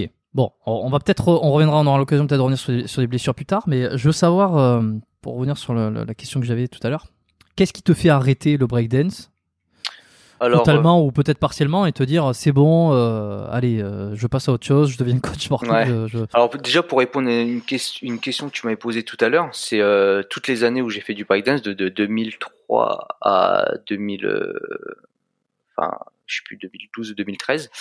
Le travail. J'ai toujours, travaillé, ouais. Voilà, c'est ça. Donc je faisais un peu de tout. Moi, j'ai fait euh, de tout. Hein. C'est-à-dire, euh, j'ai travaillé à l'usine, j'ai fait facteur, j'ai fait vendeur. Euh. donc à chaque fois, j'essayais de, je travaillais pour avoir un peu d'argent, mais ma passion première c'était la danse. Donc j'espérais vraiment entre guillemets trouver des plans et percer dans la danse. Donc on était vraiment focus au début sur les battles, les compétitions. Donc on commençait à en gagner, à voyager. Donc c'était déjà bien, tu vois, on se faisait inviter pour faire telle compétition, on gagnait un peu d'argent, pas beaucoup, parce que là je parle en, groupe, hein, on était en groupe 4-5, tu vois. On tournait pas mal pendant peut-être 2-3 ans, on a pas mal tourné. Donc j'ai fait aussi euh, les, euh, les compétitions les plus connues en France, c'est-à-dire le Battle of the Year. Tu vois, donc c'est le championnat de championnat de France, euh, championnat de France de de, de hip-hop, enfin de breakdance en, en, France, Battle of the Year ça s'appelle. Je, je l'ai je l'ai fait deux fois. Donc c'était la première fois que je dansais devant 10, 15, 20 000 personnes, tu vois sur une grosse scène. C'était au Zénith à Montpellier et puis aux Arènes de Nîmes, les deux années où je les ai fait. Et à côté de ça, je donnais euh, donc je travaillais à côté, je donnais des cours de danse hip-hop. Et euh, on a commencé à vouloir se professionnaliser, c'est-à-dire tourner, faire des spectacles. Tu vois, je faisais aussi pas mal de spectacles, donc euh, faire des tournées en France, tu vois. Mais le problème, c'est que bah, on commençait tous entre guillemets à vieillir, parce que chacun avait sa vie euh, perso, tu vois, famille, euh, travail. On avait tous un, travail à côté. C'est pas, on pouvait pas vivre que de la danse, tu vois, enfin vivre convenablement, tu vois. Donc c'était difficile. Et euh, au fur et à mesure, il y a bah, plusieurs personnes ont lâché prise. Tu vois, on préférait se focus sur un emploi sérieux et puis sur leur vie de famille aussi. Et du coup, ça commence à se dégrader. Et j'ai commencé à, à danser avec des potes juste que pour le kiff c'est que pour le plaisir. Hmm. Et, euh, et du coup, c'est comme ça que j'ai lâché au fur et à mesure et, et c'est comme ça que la musculation est arrivée après. C'est que tu as, la passion qui s'est diminuée? Vraiment, tu, tu sentais que ça J'avais toujours la passion, mais euh, j'avais pas le cadre, tu vois. On n'avait pas le cadre pour pouvoir continuer et puis progresser. Parce que euh, dans ces dernières années-là où, où les gens commençaient à lâcher à, à être plus focus sur le travail, tu sais, ramener de l'argent, tu vois, euh, pour leur famille, etc. Euh, bah, on était moins impliqué dans les compétitions, donc on commençait à perdre, tu vois, moins impliqué dans les entraînements, donc euh, bah tout a commencé à descendre, tu vois. Et vu que je n'avais pas le niveau seul, parce que tu vois, le niveau en groupe, on avait une cohésion, chacun apportait quelque chose, donc ça marchait bien. Mais euh, niveau euh, mon niveau tout seul, j'étais pas assez fort pour pouvoir, euh, on va dire, faire des castings pour des comédies musicales, etc. Tu vois, je me trouvais pas assez fort. Après, j'aurais peut-être dû essayer les castings, mais je me trouvais pas assez fort. Je, je me trouvais pas assez compétent, et du coup, j'ai pas été, j'ai lâché tout simplement. Hein, j'ai abandonné. J'ai pas été chercher à essayer de percer dans dans la danse pour pouvoir en vivre, euh, trouver des plans, des castings, euh, tu vois. Je me suis limité à mon niveau, quoi. Je me suis dit non, euh, je suis pas assez fort. Est-ce que tu as déjà pensé à cette époque à peut-être, je sais pas, lancer une chaîne YouTube ou parce que non, tout, je regrette. ben il y avait peut-être ouais enfin je sais pas si ce que ça aurait donné mais ouais mais après je connais je, je connais YouTube à l'époque je connaissais juste pour regarder des vidéos de battle de danse tu vois quand YouTube est arrivé, je regardais des battles de danse euh, qu'il y avait aux États-Unis et puis euh, c'était c'était que danse, danse, danse et musique, mm. clip euh, clip de rap, tu vois. Il y avait que ça. Je savais pas ce qui se faisait euh, d'autre sur YouTube. Donc même quand j'ai commencé la musculation, pour dire YouTube, je, je, ne savais pas qu'il y avait des gens qui faisaient des vlogs, mm. tout ça. Le mot vlog, je l'ai connu bien après, tu vois. Mais maintenant, que tu sais un peu comment ça se passe, et euh, là qu'on est en 2021, enfin, probablement 2022, je sais pas quand sortira mhm. l'épisode. Euh, est-ce que tu aimerais revenir en arrière, te dire putain, je lance une chaîne YouTube euh, à, mes, 27, 28 ans là, et puis ça va cartonner là. Parce que tu vois, à l'époque, on a quand même filmé quelques compétitions en avec les vieux caméscopes, les gros caméscopes. J'ai quelques archives, tu vois. Et je me rappelle le dernier Battle of the Year que j'ai fait je sais plus en quelle année c'était, peut-être 2011 ou 2012. Et ça, on avait réussi à se qualifier qu'avec des potes, tu vois. On n'avait pas spécialement un gros niveau, mais euh, on a réussi à quand même se qualifier. On a fait euh, partager ça à des potes qui avaient pas spécialement le niveau en danse, mais pour qu'ils aient une, une, expérience de danser devant 10, 15 000 personnes. c'était, c'était un pur kiff, tu vois, de le faire qu'entre potes, entre, entre guillemets, retraités, on se disait, tu vois, vu qu'on on était vers la fin. Et euh, mmh on l'avait, on avait filmé avec une caméra, tu vois on avait entre guillemets vlogué, mais sans savoir que c'était du vlog, tu vois. Et euh, ça, je l'avais mis, euh, j'avais fait un petit montage et tout pour le mettre sur Facebook. Mais euh, cette époque-là, je pensais pas dire je vais faire un vlog, je vais le mettre sur YouTube et tout. euh. mais ça aurait, pu être, euh, super intéressant. Je sais que maintenant, il y a des danseurs actuels qui font des vidéos euh, tutoriels et euh, vlogs, tu vois, de leur compète et tout. Mais Mhm. c'est vrai qu'à l'époque, ça aurait été plus intéressant parce qu'on était vraiment dans dans l'âge d'or, on va, on va dire, tu vois. Ouais, c'était le moment. Je suis en train d'essayer de voir là si je retrouve des. Le problème, c'est que lorsque je tape breakdance, euh, c'est que des, des vidéos américaines. Mais ouais, t'as certains, t'as certains YouTube, enfin, t'as certains danseurs hip-hop maintenant, des Coréens, des Américains qui font, qui font des vlogs et tout que je connaissais de l'époque, tu vois, qui, qui font des Ah ouais, vidéos. Ju- Ju- Justine Link? Je ne connais pas. Euh, Je connais que les- 30 000 a- Je connais que les 30 000 anciens. abonnés. ouais, bah qui fait voilà, qui fait plein de vidéos. Bon, il y en a quelques-uns euh, Mm. là, tu vois, je suis en train de regarder, euh, qui font des, des tutos, euh, comment danser, comment faire tel. Ah, c'est ça.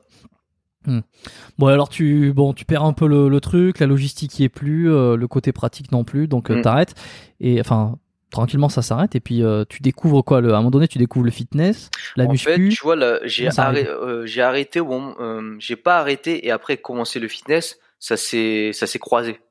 C'est-à-dire que vers la fin de, de mes années de, d'entraînement de breakdance, et ben, j'avais déjà commencé la musculation. Tu vois, j'alliais, euh, des fois, je faisais deux entraînements par jour. Je faisais un entraînement de muscu et un entraînement de, de breakdance. D'accord. Et Et en on fait, en euh, on en arrive Attends, au point. on en arrive au point tranquillement. Où comment tu rencontres peut-être euh, c'est Geoffrey, Geoffroy, Ouais, Geoffroy. Geoffroy pardon. Euh, et que tu décides, vous décidez, je sais pas, de, de, de monter euh, Double Dragon euh, Workout, qui est la chaîne YouTube où vous allez être tous les deux. Euh, comment, comment, c'est quoi le commencement Alors- de, de cette histoire hein? Comment ça, co- comment ça a commencé? Déjà, Geoffroy, lui, je le connais euh, de base euh, par le biais de d'amis en commun. Donc, on se rencontrait à des soirées, tu sais, appartements. euh, on allait en soirée en boîte de nuit, etc. Tu vois, je l'ai connu comme ça. Et on a commencé à se fréquenter un peu plus. Donc, à la base, euh, en tant que pote, euh, soit on allait en soirée. À l'époque, j'étais vraiment en mode euh, nightclubber. Tu vois, tous les week-ends, j'allais en boîte, euh, je buvais de l'alcool, je me mettais des mines. Et, euh, et euh, à côté de ça, bah, je m'entraînais, euh, enfin, je faisais de la danse, tu vois. Mais j'avais une hygiène de vie euh, déplorable. Et à côté de ça, je travaillais. Donc, euh, et du coup, le week-end, je faisais la fête. Et, euh, et je me rappelle un jour, tu vois, ça, ça, ça m'avait marqué. Un jour, euh, fin de soirée, devait être 4, 5 heures du matin, un truc comme ça, tu vois. On était dans l'appart d'un pote et je me regarde, je fais putain, c'est chaud comment j'ai pris du bide. Tu vois, j'avais pris euh, du ventre, quoi, tu sais, euh, hygiène de vie, alcool, alcool tous les week-ends, euh, donc je mange n'importe quoi, je commence à vieillir.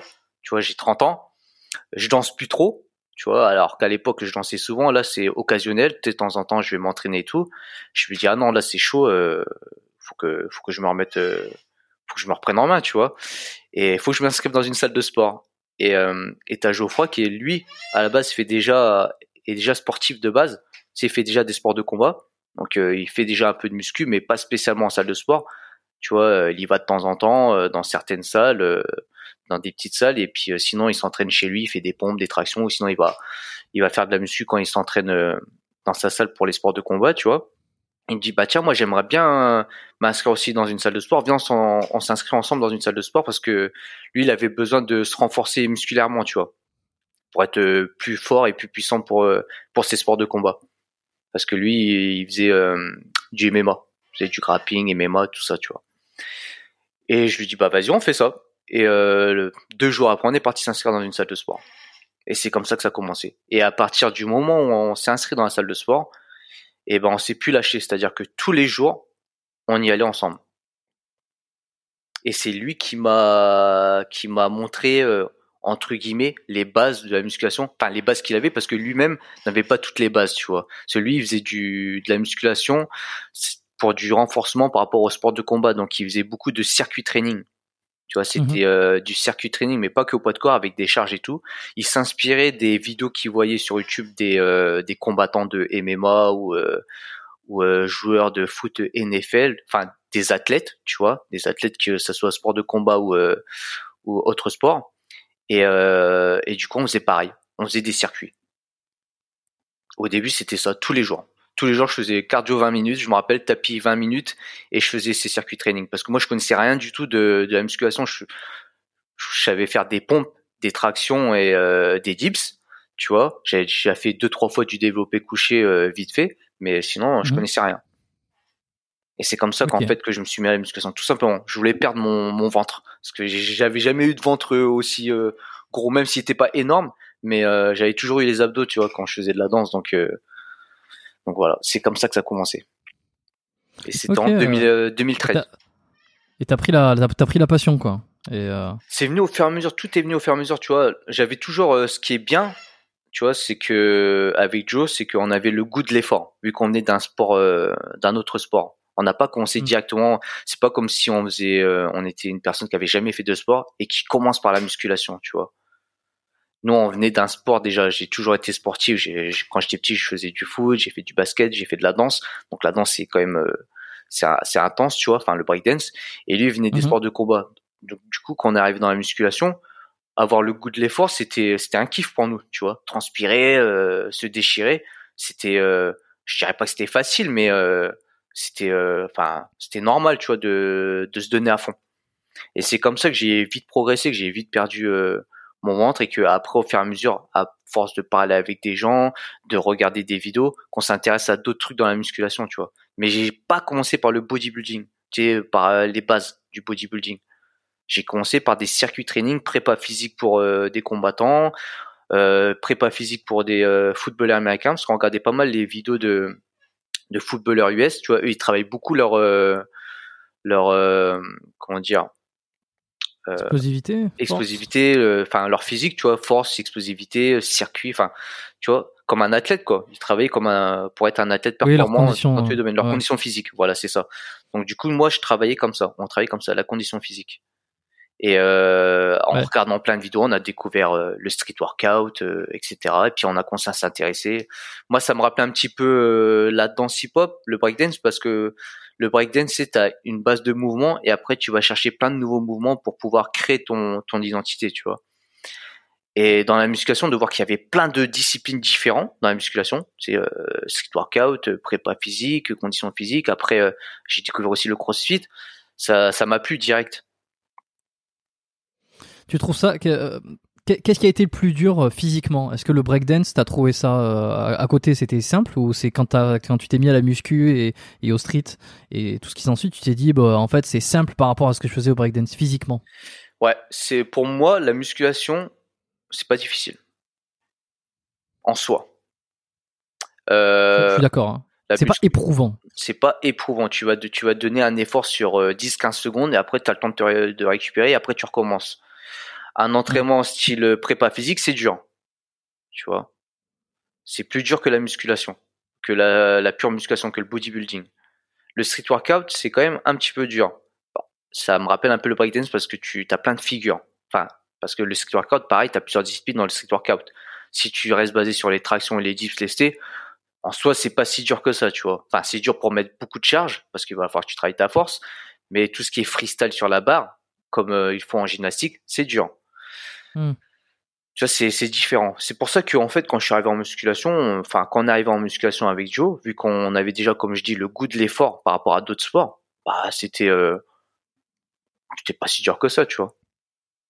Je dirais pas que c'est facile. Comment, comment elle vient l'idée de, de, de qui elle vient d'ailleurs? L'idée de faire une chaîne YouTube à deux euh, pour transmettre, euh, je sais pas ce que vous avez appris. Combien de temps il se passe? Alors, tu vois, on commence en 2013. Je me souviens en avril 2013 parce que j'ai encore la photo. En avril 2013, donc tous les jours on s'entraîne. Et euh, quand je dis tous les jours, c'était euh, limite, on nous prenait pour des fous dans la salle parce que on y allait tous les jours, 7 jours sur 7. Il n'y a pas un jour où on n'allait pas s'entraîner. Et là, et à cette époque-là, dans les premiers mois, je continuais à sortir, euh, faire la fête en soirée le week-end. Donc même le lendemain de cuite, j'allais m'entraîner, tu vois. C'était, euh, tu sais, j'étais euh, vraiment focus dedans. Et au niveau de la diète, il n'y avait pas de diète. C'est-à-dire, j'avais juste arrêté le Coca-Cola. Donc, euh, Joe avait des petites notions de diète, mais léger parce que il devait faire, tu sais, quand il faisait ses régimes pour ses sports de combat, être au poids. Donc, il avait des petites bases. Donc, du coup, moi, j'ai commencé à changer mon alimentation. J'avais juste arrêté les sauces et les boissons gazeuses, les boissons sucrées, tu vois. Mais sinon, je mangeais normal quoi tu enfin tu sais des plats asiatiques riz bœuf euh, des fois des pizzas des fois des McDo tu sais je me limitais pas encore sur les fast food donc euh, Mais juste, je m'entraînais tous les jours, tous les jours. Et euh, vu qu'on était toujours tous les deux et tous les jours on était à la salle, les gens nous prenaient pour des fous parce que des fois on restait euh, trois heures dans la salle. On s'entraînait pas pendant trois heures, mais tu sais, échauffement, tout ça. Enfin, c'était vraiment devenu notre deuxième maison, tu vois. Des fois, on prenait même, on restait une demi-heure à essayer de faire un mouvement, euh, genre bah tiens, on a découvert quoi, c'était quoi les muscle up. Vas-y, bah on fait des muscle up pendant une demi-heure, trois quarts d'heure, tu vois, à essayer de, les faire. Et sur les premiers mois, on avait commencé à partager des vidéos comme ça, tu sais, sur nos réseaux, Facebook, euh, tu sais, c'était les débuts d'Instagram et Facebook, c'était vraiment les tout débuts, enfin de Instagram et Facebook. du coup, euh, t'avais beaucoup de vidéos qui circulaient. Je me rappelle, il y avait une vidéo qui nous, a, qui nous avait marqué euh, sur Facebook, qui avait tourné. C'est un mec habillé en tri, genre comme si c'était un ancien militaire, et il faisait euh, les 48, 40 ou 50 meilleurs exercices.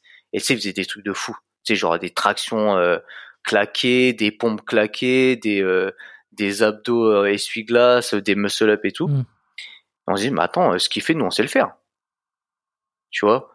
Et on se dit, bah attends, comment ça se fait qu'il fait, euh, je sais pas, un million de vues sur Facebook, alors que ce qu'il fait, c'est, c'est pas si dur que ça, nous, on sait le faire. Et du coup, on avait commencé à se filmer comme ça, des fois, tu sais, des petits trucs qu'on réussit à faire, des muscle-up, des, des trucs un peu, qui, qui est un peu, comment dire, ordinaire, tu vois, enfin, pas ordinaire, tu vois donc euh, des pompes mmh plaquées, des pompes euh, Superman, tout ça, tu vois. Moi je kiffais parce que ça me rappelait un peu la danse, tu vois. Donc c'est c'était pas des trucs euh, super basiques. Et on a commencé à se filmer, à montrer ça sur les réseaux. Et les gens, je te dis dans la salle, on commandait, ah, on commençait à nous donner des surnoms. Ah tiens, Ken Street Fighter, parce que tu vois, t'avais le blond, le brun, tout le temps ensemble s'entraîner comme des fous, tu vois. Je sais pas comment vous faites, vous entraînez pendant deux, trois heures, vous entraînez trop, euh, tu vois. Vaut mieux ça que tic et tac, quand même. Ouais, c'est, vrai, j'avoue. Et euh, du coup, ils nous prenaient un peu pour des fous, on va dire, tu vois. Et comment est venue euh, l'idée de la chaîne YouTube? C'est moi qui ai l'idée, parce que. T'es sûr de ça, hein? Ouais, il me semble, c'est sûr. On pourrait, tu pourrais lui demander, mais normalement, c'est moi. Parce que tu, vois, je, je l'ai pas, je l'ai pas, j'ai pas eu l'occasion de le contacter, euh, Geoffroy, euh, mais je, me dis tiens, ça pourrait être marrant là si je pouvais le, le, le contacter, euh, qu'on pourrait enregistrer un podcast. Alors je sais pas comment ça va s'organiser. Je pense que c'est comme d'habitude j'ai de l'avance dans les épisodes, mm. donc euh, je peux, j'ai une marge de manœuvre. Mais si je peux faire un épisode avec avec Geoffroy, ça serait sympa que euh, qu'il faut le sortir, qui confirme et que je pouvais, que je pourrais le faire sortir juste après celui qu'on est en train d'enregistrer en ce moment. Donc abonnez-vous tous, que si vous voulez entendre euh, la version de Geoffroy pour euh, pour la semaine prochaine, j'espère si j'enregistre avec lui, je pourrais le faire passer euh, juste après. Ça pourrait être marrant. Donc toi, tu me dis que c'est toi qui as eu l'idée de la chaîne YouTube. Il me, semble que c'est, il me semble que c'est moi. Je suis sûr à 80 90%. Parce que j'ai, j'ai toujours eu les, les initiatives, tu vois. Moi, en fait. Et lui non. Si, il a déjà eu des initiatives, mais on va dire que sur certains certains trucs, je suis plus je suis plus rapide, on va dire, tu vois. Dès que j'ai une idée en tête, je le dis, tu vois. Je suis, ah, tiens, ça m'a qu'on fasse ça. Et, euh, et du coup, je me, tu sais, on était dans un, dans une mentalité, attends, comment ça, eux, ils, font ça, ils font plein de vues, euh, machin, nan, euh, nous, on y arrive, c'est facile, c'est, entre guillemets, c'est de la merde, tu vois. Et, euh, et vu que j'étais déjà un peu, j'avais déjà une, fausse chaîne YouTube où j'avais fait, j'ai mis une ou deux vidéos de danse à l'époque, tu vois. Tu j'avais déjà une chaîne YouTube, mais j'avais mis deux trois vidéos de danse euh, de moi de l'époque, tu vois, des petits trailers euh, vite fait. Et je me suis dit bah tiens, euh, pourquoi pas faire une vidéo, mais genre un truc plus pro, tu vois, c'est-à-dire pas pas juste mettre des petites séquences de vidéos qu'on a pris avec notre téléphone sur sur sur Facebook ou sur Instagram faire un truc plus pro avec tu sais genre on, on, aimait bien regarder enfin moi j'aimais bien regarder des vidéos de motivation sur euh, mmh. sur YouTube. Tu sais, genre il y a, à l'époque il y avait des vidéos qui me qui me qui me chauffaient, c'était euh, Medrano et Hannibal euh, Hannibal King, c'est des mecs qui faisaient du, street workout. Ok. Donc plein de figures, euh, tu sais, avec de, la bonne musique, motivation, tu vois. Et et je me suis dit bah attends mais nous on peut le faire, tu vois. Il y a plein de mouvements qu'on sait faire, on devrait le faire, tu vois. Donc du coup je lui ai proposé, je vois, ça serait bien qu'on fasse une chaîne YouTube, on fasse une vidéo de motivation. Je connais quelqu'un par l'ami, euh, par un ami, enfin, je connaissais quelqu'un qui faisait des montages vidéo professionnels, tu vois. Et euh, je connais, et on avait un pote qui faisait des, euh, des photos pro. C'est-à-dire, euh, tu sais, on connaissait pas encore tu sais, les belles photos avec euh, un bel appareil photo, euh, c'est euh, Mhm. faire des belles photos genre euh, en mode muscu tout ça. Et j'avais un pote qui s'était lancé dedans, tu vois. Du coup, je me dis bah attends, vu qu'on a les personnes autour de nous qui qui peuvent faire ça, des belles photos et de, de belles vidéos, bah autant l'utiliser, tu vois. Et vas-y, on fait, on, on crée, euh, on crée une chaîne YouTube et puis euh, on crée une page Facebook. Mais juste avant ça, le, le, le pour revenir en- au nom de Double Dragon Workout, comment c'est venu? C'est que bah les gens ont commencé à dire Street Fighter. Après, un jour, il y a Double Dragon qui est sorti. Et on s'est dit, ouais, c'est pas mal ça par rapport au, au jeu vidéo euh, Double Dragon, tu vois. En plus, il y a un brun et un blond. Donc moi, je suis brun et euh, Joel est blond. Et on s'est dit, bah tiens, vas-y, on, euh, bon, on prend ce blaze là pour euh, faire euh, la chaîne YouTube et puis la page Facebook Double Dragon et on rajoute workout parce que bah c'est entraînement puis ça fait américain quoi. Tu vois, vu que nous on, on, on est fan de la culture américaine, on s'est dit bah vas-y on s'appelle Double Dragon Workout, ça colle bien avec euh, notre image, on est tout le temps à deux. Et puis Mhm. lui il est blond, moi je suis brun et puis euh, et puis ouais c'est comme ça que ça a commencé. et du coup on a fait notre première vidéo de motivation qui est plus euh, axée sur euh, le poids de corps et le street workout que sur la musculation pure, tu vois. Ouais. Et c'est comme ça qu'on a lancé notre première vidéo YouTube sans savoir qu'il y avait la monétisation, monétisation possible, qu'il y avait possibilité de faire des partenariats, de faire de l'argent, de faire des vlogs. Le mot vlog, on le connaissait pas encore, tu vois, le mot vlog. Donc on a lancé ça et euh, on a été surpris du des retours, tu vois, parce qu'à l'époque, euh, franchement, euh, dès qu'on a créé la chaîne YouTube, on est monté assez vite à, pas assez vite, à 500 000 abonnés, 1500 alors qu'on était inconnus, on s'est dit, puis on avait fait, je sais pas moi, 10 000 vues, je crois, 5 10 000 vues avec notre vidéo YouTube de motivation. Je dis ah ouais quand même, il y a quand même des gens qui euh, qui nous supportent dans notre ville et puis euh, des gens de l'extérieur à qui s'appeler, donc c'est cool. Donc pourquoi pas euh, continuer à faire des vidéos de temps en temps, tu vois. Mais on Mhm. n'avait pas on n'avait pas de de matériel encore d'appareil photo tout ça. Donc après on a commencé à acheter un caméscope. Je me rappelle j'avais un caméscope HD. C'était caméscope à l'époque, tu vois. Parce que là le- la première vidéo c'était un pote qui nous l'avait fait. Donc pareil on l'avait on l'avait payé. On nous avait fait un prix mais on, on l'avait payé, tu vois. Euh, donc pour avoir la vidéo pro. Et après on a commencé à filmer euh, deux trois vidéos de circuit training, c'est genre traction, abdos. Vu qu'on était plus axé là-dessus sur les circuits training, on a commencé à balancer des vidéos là-dessus. On était plus axé street workout au début, tu vois. Beaucoup de poids de corps.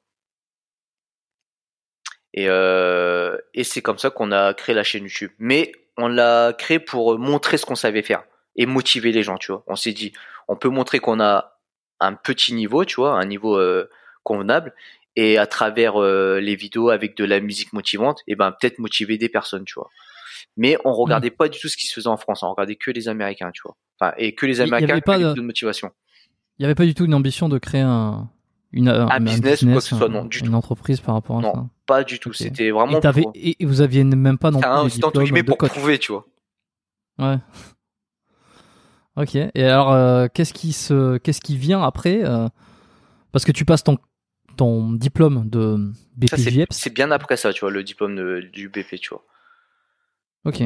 Parce qu'en fait, je t'explique, du coup, euh, donc là, on, on fait notre petit schéma, tu vois, on continue à s'entraîner, donc je commence à m'intéresser, on commence à s'intéresser un peu plus à, à autre que le street workout, que les circuits training. Donc à ce moment-là, il y a le CrossFit qui arrive, qui commence à émerger en France, tu vois. Il y a le CrossFit, je commence à connaître le CrossFit, je dis putain, c'est un truc de ouf, le CrossFit, ils sont trop forts les mecs, euh, tu sais, c'est des machines. Euh, avec euh, Rich Froning, tu sais, le, la star de l'époque, je sais pas si tu connais un peu le CrossFit qui est toujours euh, connu maintenant. Ils avaient des corps de malades, ils étaient super forts. Et euh, tu vois, ils faisaient des circuits avec de la charge, tout ça. Donc nous, on regardait les vidéos et puis à l'entraînement, on se faisait des des WOD. C'était, ils appellent ça des WOD, tu vois, leur circuit au CrossFit. Et du coup, on a commencé à faire ça. Donc j'ai commencé à faire du street workout plus du, du cross mélangé avec du CrossFit, tu vois, à chaque fois que j'allais m'entraîner. Et euh, donc euh, au fur et à mesure, tu vois, je commençais à toucher à d'autres disciplines. Et en même temps, vu qu'il y avait des mecs dans la salle qui faisaient que de la pure musculation, je commençais à faire un peu de développé couché, euh, etc. Tu vois. Mais euh, mais je faisais un peu de tout. Dès le début, on a commencé à faire un peu de tout. Et euh, plus les mois passaient, euh, j'ai commencé à m'intéresser un peu plus à la musculation et à me faire suivre en diète par une personne. Mais attends, parce que la vraie question là-dedans, c'est physiquement, est-ce que tu as évolué, tu as changé? Parce que tu m'as dit que tu avais perdu le bide, euh, Ouais. tu avais accumulé assez, assez vite. parce que tu avais cette force de, de tu avais l'habitude, on va dire, de souffrir ou de, de faire du sport, d'activité. Mm. Euh, Est-ce que tu t'es transformé physiquement grâce au street workout, grâce au, au- Au circuit Au training, crossfit? ouais, crossfit. Ouais. ouais. Ouais. Alors c'est vraiment la muscu après qui t'a fait c'est c'est quoi euh, quelles Bah, ont en été fait- les différentes en étapes fait- de transfo? En fait, tu vois, genre j'ai euh, bah, j'ai commencé à me faire un corps, donc euh, prendre plus de pecs, d'épaules, de bras, etc. Tu vois, sans spécialement faire euh, tous les exercices de bodybuilding basique. J'ai commencé à prendre, mais euh, comment dire, j'étais content parce que je prenais de la masse musculaire, mais euh, tu vois, je quand j'allais m'entraîner, c'était pour m'entraîner, C'est- c'est-à-dire pour avoir une activité physique. C'était pas pour construire un corps. Je sais pas si tu vois ce que je veux dire. C'est-à-dire c'est oui t'avais pas un objectif physique j'avais pas un objectif physique, je me me dire ah tiens, il faut que je prenne plus de biceps, je vais faire des, des biceps. Tiens, il faut que je prenne plus de jambes, je vais faire les jambes. Là, j'étais dans une optique euh, je vais à la salle, je m'entraîne. Tu vois, euh, j'ai une activité, je fais tiens le crossfit, j'aime bien, ça travaille un peu tout le corps, je fais un peu de crossfit. Hmm. Tiens, le street workout, il y a cette figure là que j'aimerais bien faire. Bah tiens, j'aimerais bien faire cette figure euh, cette, cette figure là.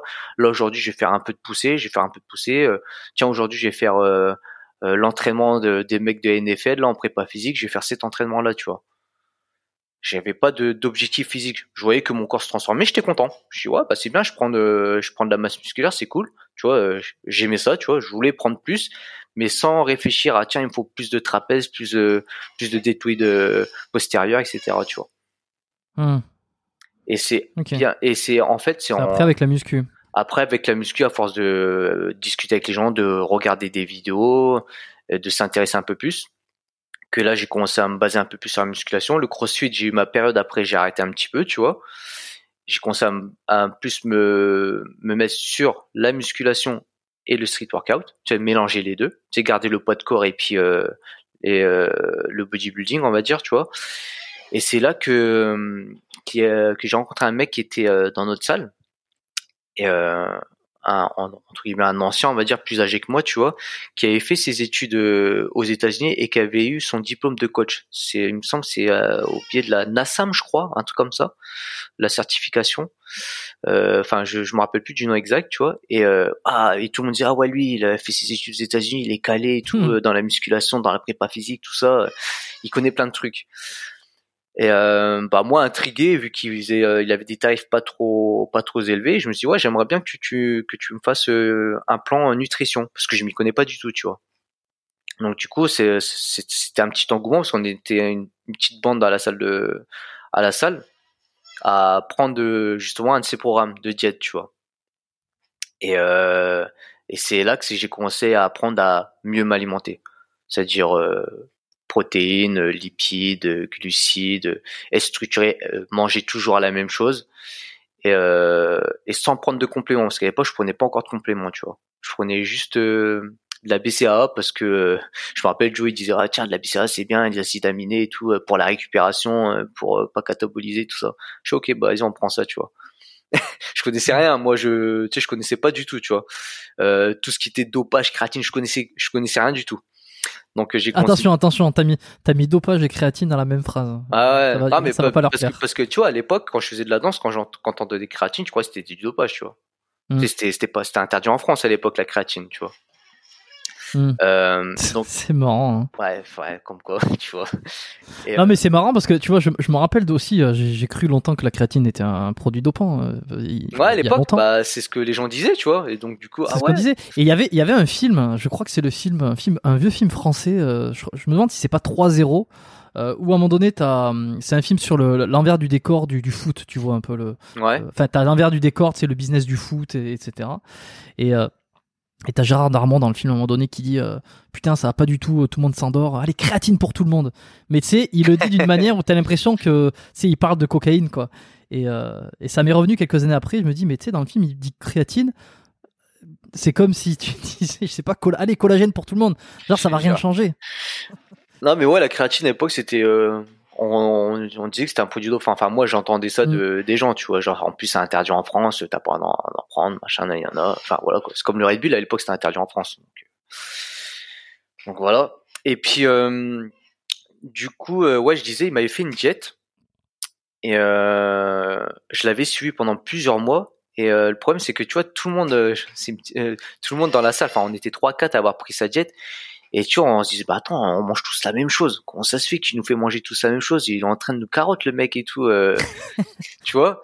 Euh, Parce qu'on connaissait que dalle, tu vois. Et puis, euh, tu sais, à, l'époque, comme les jeunes de maintenant, tu veux progresser vite, tu vois. Et tu vois pas les changements tout de suite.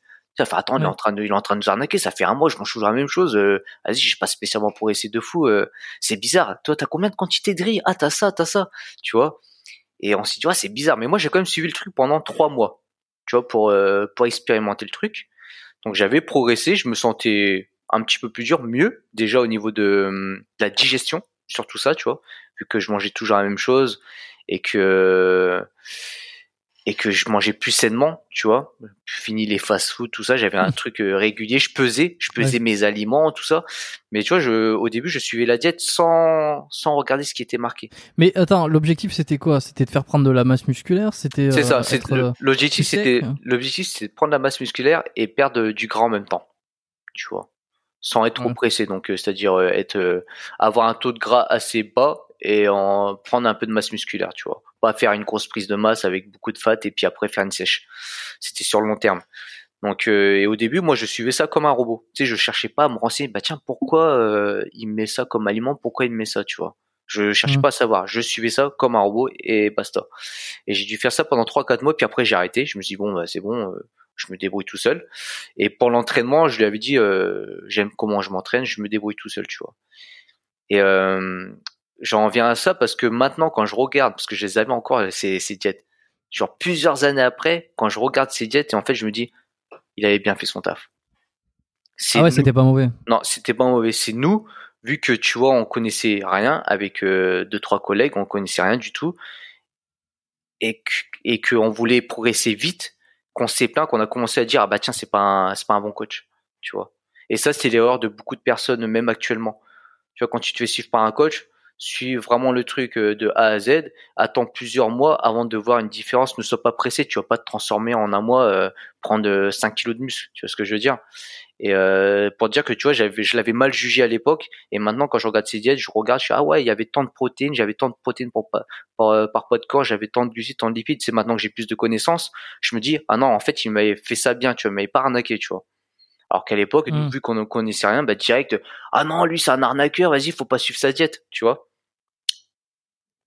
Et euh, je trouve qu'il y a, hein. et je trouve qu'il y a beaucoup de personnes qui, qui font cette erreur-là parce qu'ils veulent tout maintenant, tout vite, tu vois. Et puis voilà.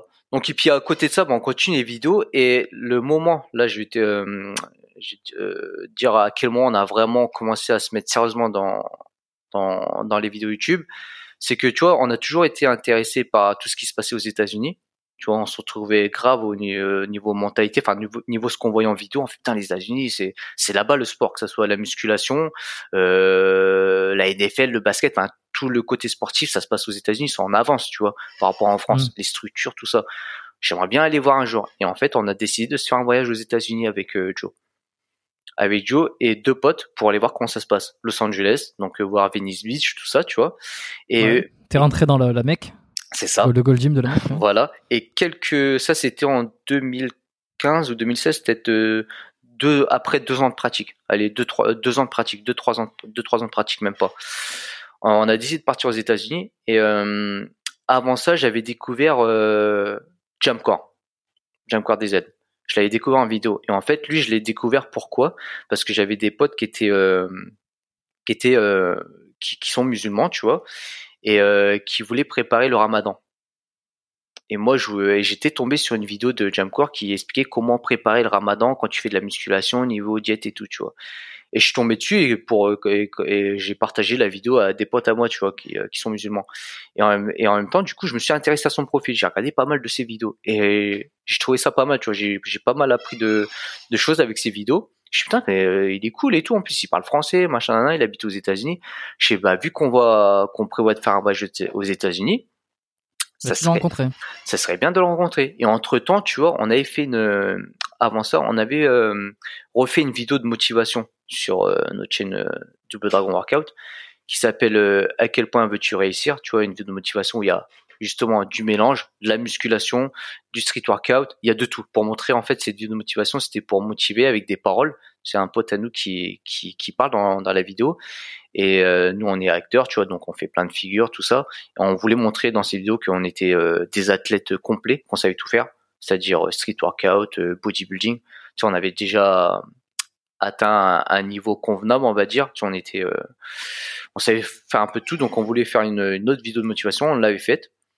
Et euh, du coup, on, quand j'ai contacté Jamcore DZ, je me suis dit bon, je vais le contacter. Il avait pas beaucoup d'abonnés à cette époque-là. Hein.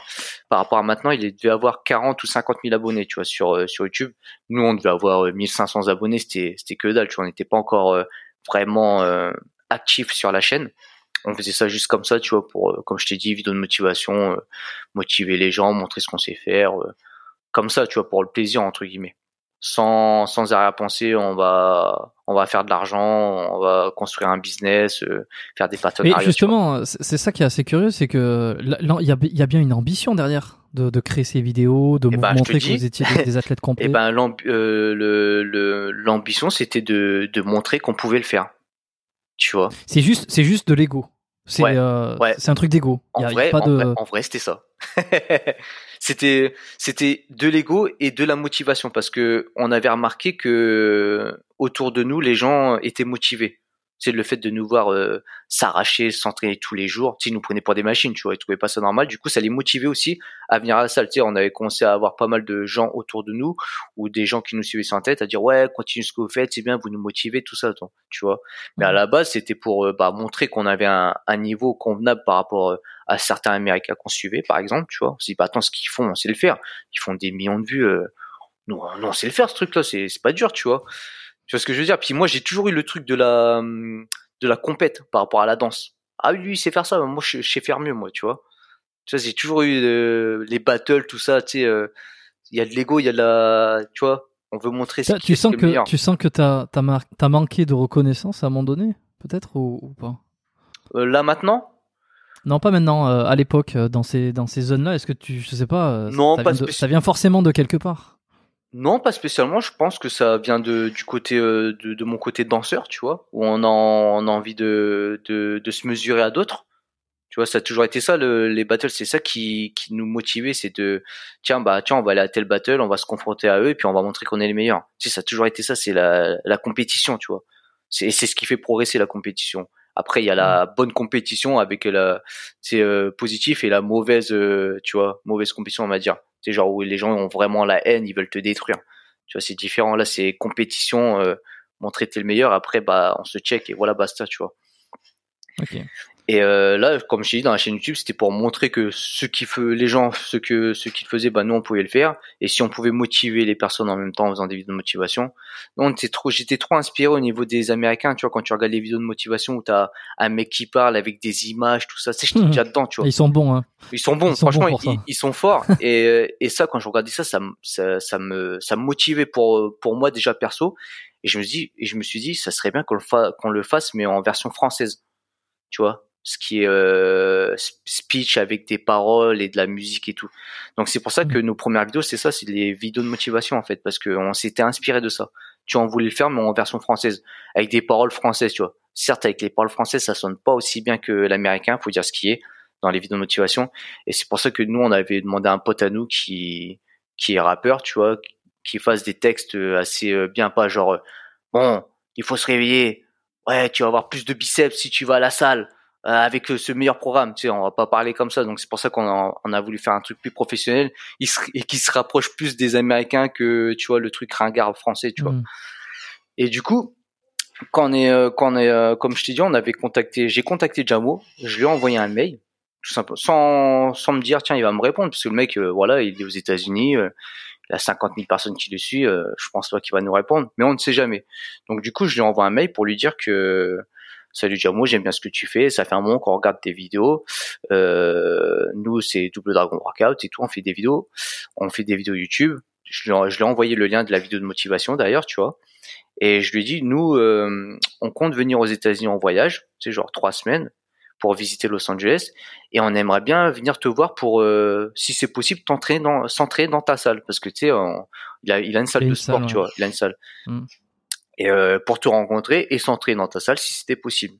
Juste ça, tu vois, juste pour le rencontrer parce qu'on aimait bien ce qu'il faisait, tu vois. On dit bah attends, on va aux États-Unis, si on peut rencontrer un mec en plus qui parle français, qui fait euh, qui est un ancien compétiteur de bodybuilding, euh, c'est cool, tu vois, bonne rencontre, on partage et tout, tu vois, on peut apprendre pas mal de choses.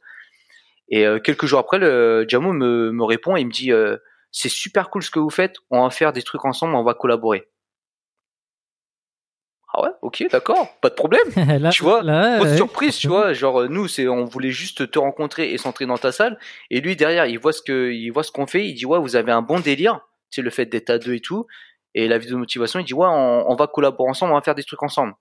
Euh, et du coup, c'est mmh. c'est comme ça que ça s'est fait. Du coup, on a fait quelques échanges de, échanges de mails. Et quand on est arrivé aux États-Unis, et eh ben, on a rencontré Jamo. Et on est les premiers à avoir rencontré et fait un featuring avec Jamo. Après, tu as tous les autres youtubeurs qui ont suivi quelques années après. Il y en avait beaucoup, tu vois. J'ai l'impression que il a toujours été comme ça, euh, très généreux et très euh, très bien. On partage, viens, on fait des trucs ensemble, viens. Sans jamais avoir euh, parce que pour le coup, il avait rien à y gagner particulièrement d'un point de vue financier. Pas, spécialement. mais après, je pense que après qu'on ait fini la, qu'on ait fait les, les, collaborations ensemble, je pense qu'il s'est dit. après, peut-être qu'il avait déjà l'idée avant, mais je pense qu'il dit ça serait pas mal de faire plus de featuring avec des, des gens du feed game français, tu vois. Nous, on avait personne, hein, on avait 1700 abonnés quand on est parti le voir. Hein. C'est le premier à nous avoir donné de la force et puis nous avoir donné, de, nous avoir donné bons conseils. Parce qu'en fait, quand on est parti le voir, du coup, on l'a rencontré, était euh, super cool, comme dans les ce que tu vois en vidéo, dans la vraie vie, il est exactement pareil. Bah, de toute façon, euh, Jamo, alors Jamcore, euh, Jamo Nézard de son vrai nom, euh, effectivement. Épisode 80 hein, que j'avais reçu. Tu, tu m'as dit tout à l'heure avant qu'on démarre que tu l'avais, que avais écouté l'épisode. Mm. Euh, pour pour ceux qui sont arrivés, parce qu'il y en a qui arrivent au, au, fur et à mesure sur ce podcast, qui découvrent l'émission, qui étaient peut-être pas là pendant l'épisode 80, allez découvrir le parcours de Jamo qui est qui est assez impressionnant parce que ça a été un bodybuilder professionnel. Donc euh, donc faites-vous plaisir et effectivement vous allez vous rendre compte de cette personnalité qui est, qui est, qui est généreuse de cette manière-là et qui donne euh, qui donne de qui est pas avare de conseils quoi. Voilà. Et du coup tu sais qu'on est parti le voir bah euh, il nous montre tout un hein, Gold Gym tout ça on parle avec lui etc on fait des vidéos avec lui il nous coach il nous donne plein de conseils tu sais. Puis nous on l'écoute on l'écoute comme des enfants tu vois parce que bah c'est une personne qui est plus âgée que nous qui a plus d'expérience. Tu, l'écoutes c'est tout. Tu écoutes ce qu'il dit et puis euh, tu mhm. prends tu prends tu prends et puis euh, et puis voilà quoi.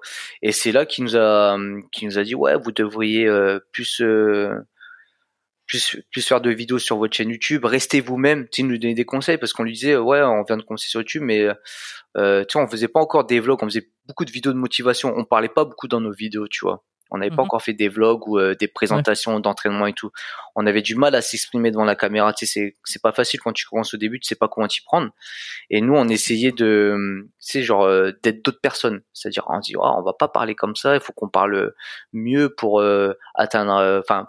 c'est pour que pour pas se faire passer pour des ringards enfin je sais pas tu vois ne pas dire de gros mots ou tu sais changer notre façon de parler et lui Jamou nous avait dit restez comme vous êtes c'est comme ça que les gens vont vous aimer restez comme vous êtes et euh, vous prenez pas la tête, tu vois. Parce que nous au début, je me rappelle dans les mm. premières vidéos, on avait commencé à écrire des textes sur un, tu vois, sur une feuille pour dire bah tiens on va dire ça et puis on n'y arrivait pas, ça faisait comme si on n'était pas naturel, comme si on était des robots en train de parler dans une caméra, tu vois. Et ça c'était un des meilleurs conseils qu'il nous a donné, c'est de rester naturel et puis euh, rester comme vous êtes, tu vois. Et en fin de compte, dès qu'on a commencé à faire ça, bah ça glissait tout seul. Après certes, des fois tu fais attention à ce que tu dis, tu vois tu parles pas comme euh, si tu parlais des fois à un pote qui est à côté de toi où tu vas te lâcher et dire des conneries, tu vois. C'est quand même mm. de. Est-ce que est-ce que Bodytime euh, était connu à l'époque? On ne connaissait pas encore Bodytime. Ok, parce que forcément j'y pense euh, par rapport à duo, eux aussi c'est un duo, ils ont fait des, des bah, il, avec, il commençait, tu vois, c'est justement c'est Jamo qui nous a qui nous a qui nous a parlé d'eux, je crois, où on avait déjà peut-être vu Bodytime une ou deux vidéos, mais on s'était pas plus intéressé que ça ah ouais si il y a deux mecs qui font des vidéos euh, YouTube de muscu. Et voilà tu vois on a peut-être regardé une ou deux vidéos mais basta tu on s'est pas attardé sur euh, ce qu'ils font euh, s'ils font des vlogs ou enfin s'ils sont coach. On a dû tomber sur une ou deux vidéos je me rappelle je crois c'était à l'époque l'entraînement de 300 quand ils faisaient l'entraînement de 300 tu vois, du film 300, tu vois, on a dû tomber dessus et, mais on s'était pas plus intéressé que ça parce que nous, on était vraiment focalisé que sur les Américains. Et du coup, on regardait pas ce qui se passait en France, tu vois on est on, était tombé sur une ou deux vidéos on avait découvert qu'il y avait des gens qui faisaient des vidéos de YouTube sur la musculation ok et, et voilà il y avait euh, on avait découvert euh, on était tombé sur eux Body Time sur Nassim déjà. L'époque, euh, je crois, ils faisaient des compétitions de, de body, tu vois, et ouais, putain. mais on s'était pas trop attardé sur, sur eux, tu vois. Et c'est Jamo qui nous a dit, euh, ouais, quand vous rentrez en France, mettez-vous à fond dedans, vous avez un potentiel, le fait d'être deux, tu vois. Vous êtes deux, vous savez, euh, vous savez faire un peu de tout, vous avez un bon physique, euh, vous faites un peu de street workout, un peu de body, vous êtes assez complet. Et il y a quelque chose à faire tous les deux, tu vois. Et il a dit, il nous avait dit, n'hésitez pas à essayer de faire des collaborations avec les gens du fit game français. En nous citant, euh, genre Body Time, Nassim, euh, etc. Après, etc. Vous je avez pas sais- fait de collab après? Non. avec eux Bah justement, je vais t'expliquer après. Ah, attends, ça m'intéresse. C'est Ah, quoi Vas-y, attends, moi, je tu, tu. Je vais juste. Je vais- ah, mais, de toute façon, là, maintenant que t'es lancé, euh, les gens ils veulent savoir. hein. Euh, et moi, le premier. Je vais juste euh, fermer un peu la, le rideau parce que, comme tu peux le voir, j'ai le, soleil en, en pleine face. Et je vais en profiter pour, euh, pour aller faire un tour aux toilettes. J'en ai pour deux minutes. Mais je t'entends. Je t'ai- j'ai tout dans les, les écouteurs. Donc tu peux tout me raconter. Je- J'entends tout. Ok. Donc je peux continuer à parler alors. Non, je vais attendre que tu reviennes. Non, non, non, non, non vas-y. Affir- affirmatif. J'ai juste, euh, j'ai juste euh, truqué le rideau. Si, si, vas-y, conti- continue à parler. Je, je, je te laisse, je te laisse avec l'écran qui, qui va vide. Il faudrait que je mette un, un arrêt sur écran ici. Ouais. Euh, c'est, c'est- pendant que, pendant que je vais aux toilettes. Ou alors tu veux que je mette sur pause. Je peux aussi mettre sur pause, mais ça va me, ça m'arrange pas sur le, sur le montage, ça. Non, bah vas-y, mais pas sur pause, on continue. Euh, j'en Ok, ai tout, j'en- ai tout déjà. C'est, le- défi. Donc tu rencontres Jamcore, il te dit continuez, euh, restez comme Ouais. vous êtes, faites des collaborations avec le feed game. C'est ça. Donc en fait, du coup, il y a hum, Jamcorn qui euh, qui nous conseille de faire des collaborations pour euh, pour monter en abonnés, en monter monter euh, pour monter au niveau des vues, pour être euh, on va dire euh, plus connu. Donc il nous parle euh, de Body Time, de de Nassim à l'époque. Je pense je pense pas qu'il y avait d'autres youtubeurs. Et euh, il nous conseille de les contacter pour euh, bah, pour essayer de faire euh, des featuring, des vidéos ensemble. Donc nous on se dit bah pourquoi pas, mais bon euh, ces personnes-là, je pense qu'ils ont plus d'abonnés que nous, ça serait peut-être pas intéressant pour eux de, collaborer avec nous, vu qu'on a que euh, je crois à l'époque 1700 abonnés. Mais on se dit euh, dans un premier temps avec Bodytime pourquoi pas, vu que eux ils sont deux, nous on est deux. Donc ça pourrait faire un, bon truc de, faire des, vidéos avec eux, vu que chacun a son duo, on pourrait faire des vidéos de motivation ou des vidéos d'entraînement. euh, ça serait, ça serait pas mal, tu vois. Et euh, du coup, après l'expérience qu'on a passée, les bons moments qu'on a passés avec Jamo, tous les conseils qu'on a eus, franchement, on a, y a rien à dire. Jamo, il est top. Donc, il nous a donné pas mal de conseils euh, à ce niveau-là, pour euh, grandir au niveau de YouTube. C'est, c'est Mhm. lui qui nous a, euh, qui nous a, comment, comment dire, qui nous a démarré pour euh, vraiment prendre le la chose au, au sérieux. YouTube. Ouais, Donc, genre en mode, euh, ouais, mode, mode, mode pro là. euh, ouais, on y va. Un truc, faut, faut- euh, faut faire du contenu. maintenant faut y aller. Voilà, Ouais. faites du contenu. Mais on n'avait pas encore parlé de monétisation, tout ça, on connaissait pas encore. hein. Monétisation, tout ça, on n'avait même pas parlé de monétisation avec lui, je crois, euh, au niveau de YouTube. Ils nous avaient juste euh, encouragé à, à continuer, tu vois, à donner plus de contenu et de continuer notre notre petit chemin. Et et voilà, donc du coup, on est revenu avec pas mal de vidéos, vu qu'on avait fait des vidéos, on avait vlogué un petit peu là-bas, tu vois, la rencontre avec Jamo, tout ça. Et, euh, donc on est revenu avec du contenu, donc on a commencé à mettre ça sur notre chaîne YouTube et euh, faire aussi des- du contenu chez, euh, chez nous, enfin en France, à Reims, à faire euh, du vlog, des présentations d'entraînement, tout ça, euh, tranquillement, mais euh, sans, tu sais, sans sans monétisation, on connaissait pas tout le système YouTube monétisation, on connaissait pas du tout les publicités, on connaissait pas du tout, on faisait ça juste pour partager, tu vois, avec euh, avec les gens. Et euh, on avait contacté euh, et Nassim. On les a contactés via, à l'époque, euh, je crois, je- on a dû envoyer un mail sur euh, sur leur compte Facebook, tu vois. Nassim et Bodystem, on n'a jamais eu de, de réponse. Même mail aussi, je crois. On n'a jamais eu de, de réponse. Bon après, on s'est dit, on s'est pas pris la tête. On s'est dit bon bah on n'a pas de réponse, c'est normal. Vas-y, on, on sort de nulle part. On a 1700, 1800 abonnés. Bah peut-être que ça les intéresse pas de faire des collaborations avec des gens qui ont pas beaucoup d'abonnés, tu vois. Hmm. Donc du coup à ce moment-là, quand on a on, on a commencé à euh, on a commencé à faire plus de vidéos, on s'est dit bon, écoute, on a demandé à certaines personnes de faire des feats avec nous, c'est pas possible. Enfin, ils ont ils ont pas l'air d'être chauds. Bah tant pis, on fait notre route de notre de notre côté, tu vois. Puis euh, Eh, Attends, vous, vous l'aviez un petit peu amer parce que je m'arrête juste deux, deux secondes là-dessus. Euh, Est-ce qu'il y avait une espèce d'amertume C'était genre, ouais, vas-y, ils répondent même pas, ils pourraient au moins répondre Ou vraiment, euh, Pas du tout? Et aujourd'hui, aujourd'hui, le souvenir, est-ce que, je sais pas, est-ce que c'est toujours le, le petit truc euh, Attends, on qui va en reste après. Il s'est passé plein de trucs après. Euh, Ok, je vais trop Euh, vite, j'ai compris. On a- on n'est pas spécialement euh, d'amertume ou quoi que ce soit. Tu sais, on s'est dit, c'était logique pour moi, tu vois. Genre déjà, c'était déjà bien que Jamo euh, nous, nous donne la force et fasse euh, des vidéos euh, avec Mm. lui. D'un côté, ça lui donne quand même un contenu parce que même s'il a 50 000 abonnés, mais ça lui donne quand même un contenu. T'as des gens qui viennent le voir aux États-Unis, tu vois, même s'ils n'ont pas beaucoup d'abonnés, il sort des vidéos sur sa chaîne, on sort des vidéos sur notre chaîne, ça lui donne un contenu, il nous coach. En plus, dans la vidéo, c'est pas c'est pas spécialement un featuring. Si, il y en a un quand on s'entraîne à Gold Gym ensemble, mais euh, sur sa chaîne YouTube, quand on a fait des vidéos, c'est il nous entraîne. C'est c'est c'est le tonton Jamo qui nous coach, tu vois, parce que nous on n'a pas beaucoup d'expérience, il nous coach, il nous tue. Et franchement, il m'avait tué à l'époque quand on avait fait un circuit. Et euh, donc ça lui donne quand même un contenu aussi pour sa chaîne et puis se dire peut-être qu'il y a un marché euh, à prendre sur euh, le marché francophone, tu vois, au niveau des vidéos. Donc après, euh, tu vois, il a enchaîné plein de d'autres youtubeurs français.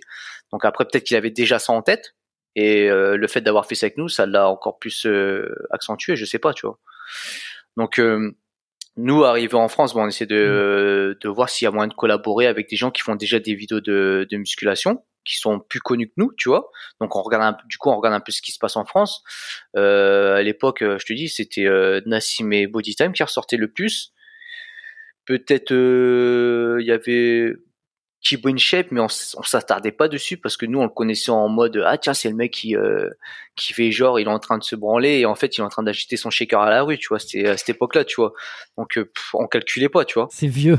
Ouais, Ouais, c'est, ouais, c'est- c'est vieux, hein, c'est- c'était vraiment dans les débuts, dans ses Mais débuts, tu vois. effectivement, ouais, au début, c'est ça. Ouais, il faisait ça au début, donc euh, nous c'était pas, c'était pas ce qui nous intéressait. Tu sais, on voulait pas quand même faire des collaborations avec des gens que qu'on trouvait, Oui, oui, euh, qui c'était, nous inspiraient pas, tu restez vois. dans le, ouais, dans, dans de enfin le, dans le, des physiques athlétiques et puis. Ouais, les- voilà, tu vois. Il, a un physique athlétique, mais dans le, le, le sport et la motivation. C'est ça. Et du pratique. coup, bah, Bodytime et Nassim, Bodytime c'était parfait parce qu'ils étaient deux et c'était un peu dans le même concept, mais bon, ils avaient plus d'abonnés que nous. On s'est dit bon bah c'est tout, ils nous répondent pas, c'était dur à les contacter. On n'avait pas spécialement leur Insta ou quoi que ce soit vu qu'ils ont déjà du monde, donc on s'est dit bon bah c'est tout, ils répondent pas, ils ont peut-être pas le temps ou, ou ils checkent pas leurs messages sur Facebook, tu vois à l'époque. Et euh, Nassim, euh, il me semble qu'il avait peut-être euh, vu, hein, je crois, ils nous avaient mis un vu hein, sur sa page euh, Facebook. Je suis pas sûr, je me rappelle plus. Je suis pas sûr, mais il me semble qu'ils avaient mis un vu. Je Attention, sais pas. vois. attention à ce que t'avances. Je suis pas sûr. Faudrait que je regarde, euh, j'ai j'ai checké voir si c'est encore possible de voir ça. Et euh, sûr. après, je peux comprendre. Tu vois, c'est c'est comme si euh, tu te mets à leur place. Après, Oui, bien sûr. dit. Ils ont beaucoup de, be- beaucoup de demandes. T'as beaucoup de demandes. T'as des gens, des fois, ils vont t'envoyer un message. Des fois, tu vas à peine le regarder, ou sinon, tu vas regarder, tu voir, c'est qui eux. Bon, après, je peux comprendre qu'ils peuvent se dire, ils vont, nous apporter quoi Tu vois ça nous apporte rien, bah c'est tout, on le, le fait pas. Il y a des gens, ils pensent comme ça. Nous, à la base, on pensait euh, parce qu'on bah, on a, simplement écouté Jamo, on s'est dit oh, c'est conseil. Bon, on va essayer de faire des vidéos avec des autres gens, partager, tu vois. Nous, à la base, euh, le- les vidéos, si on faisait des vidéos avec d'autres personnes, c'était pas pour euh, euh, prendre en notoriété, tu vois. Ça, c'est Jamo qui nous l'avait glissé un petit peu pour être plus vu en fait par le grand public. Mais nous, c'est à la base, c'est pour du partage. Tu vois, euh, moi, par exemple, rencontrer. rencontrer Eh, des façon, personnes. Tu vois, Vous c'est aviez pas de plan euh, pro, de plan, Non, non, de du tout, tu vois. derrière En de, plus, de clientèle ou quoi que ce soit. c'est ça, c'est- en- ça plus. C'était pour partager, tu sais, genre avoir l'expérience d'autres personnes, c'est prendre un peu son expérience, nous donner notre expérience, partager, puis euh, prendre des conseils si si on peut en avoir, tu vois. Genre là Mm. actuellement, il y a un abonné, euh, il y a un mec qui crée sa chaîne YouTube, il a 1500 abonnés. Si ça me parle ce qu'il fait, bah je vais faire la vidéo avec lui, je m'en fous. Si ça me parle pas, bah non. Mais si ça me parle et tout, euh, si on peut échanger, tu vois. Nous, euh, moi, ça, Ça t'arrive, ça t'arrive des fois de, ou ça t'est arrivé, euh, ou vous est arrivé peut-être avec avec Geoffroy aussi, Hmm. d'avoir des propositions et d'oublier de répondre ou de pas répondre? Peut-être. Je, je, je pourrais pas te dire. C'est peut-être arrivé une ou deux fois, tu vois. Mais euh, c'est arrivé beaucoup de fois qu'on fasse des vidéos avec des gens qui n'ont pas spécialement beaucoup d'abonnés. On s'en fout. On partage. Si ça peut leur faire plaisir, s'ils se déplacent jusqu'à Reims, bon, avec plaisir, on va faire un entraînement avec vous. On va aller manger un truc après, euh, discuter et tout, tu vois.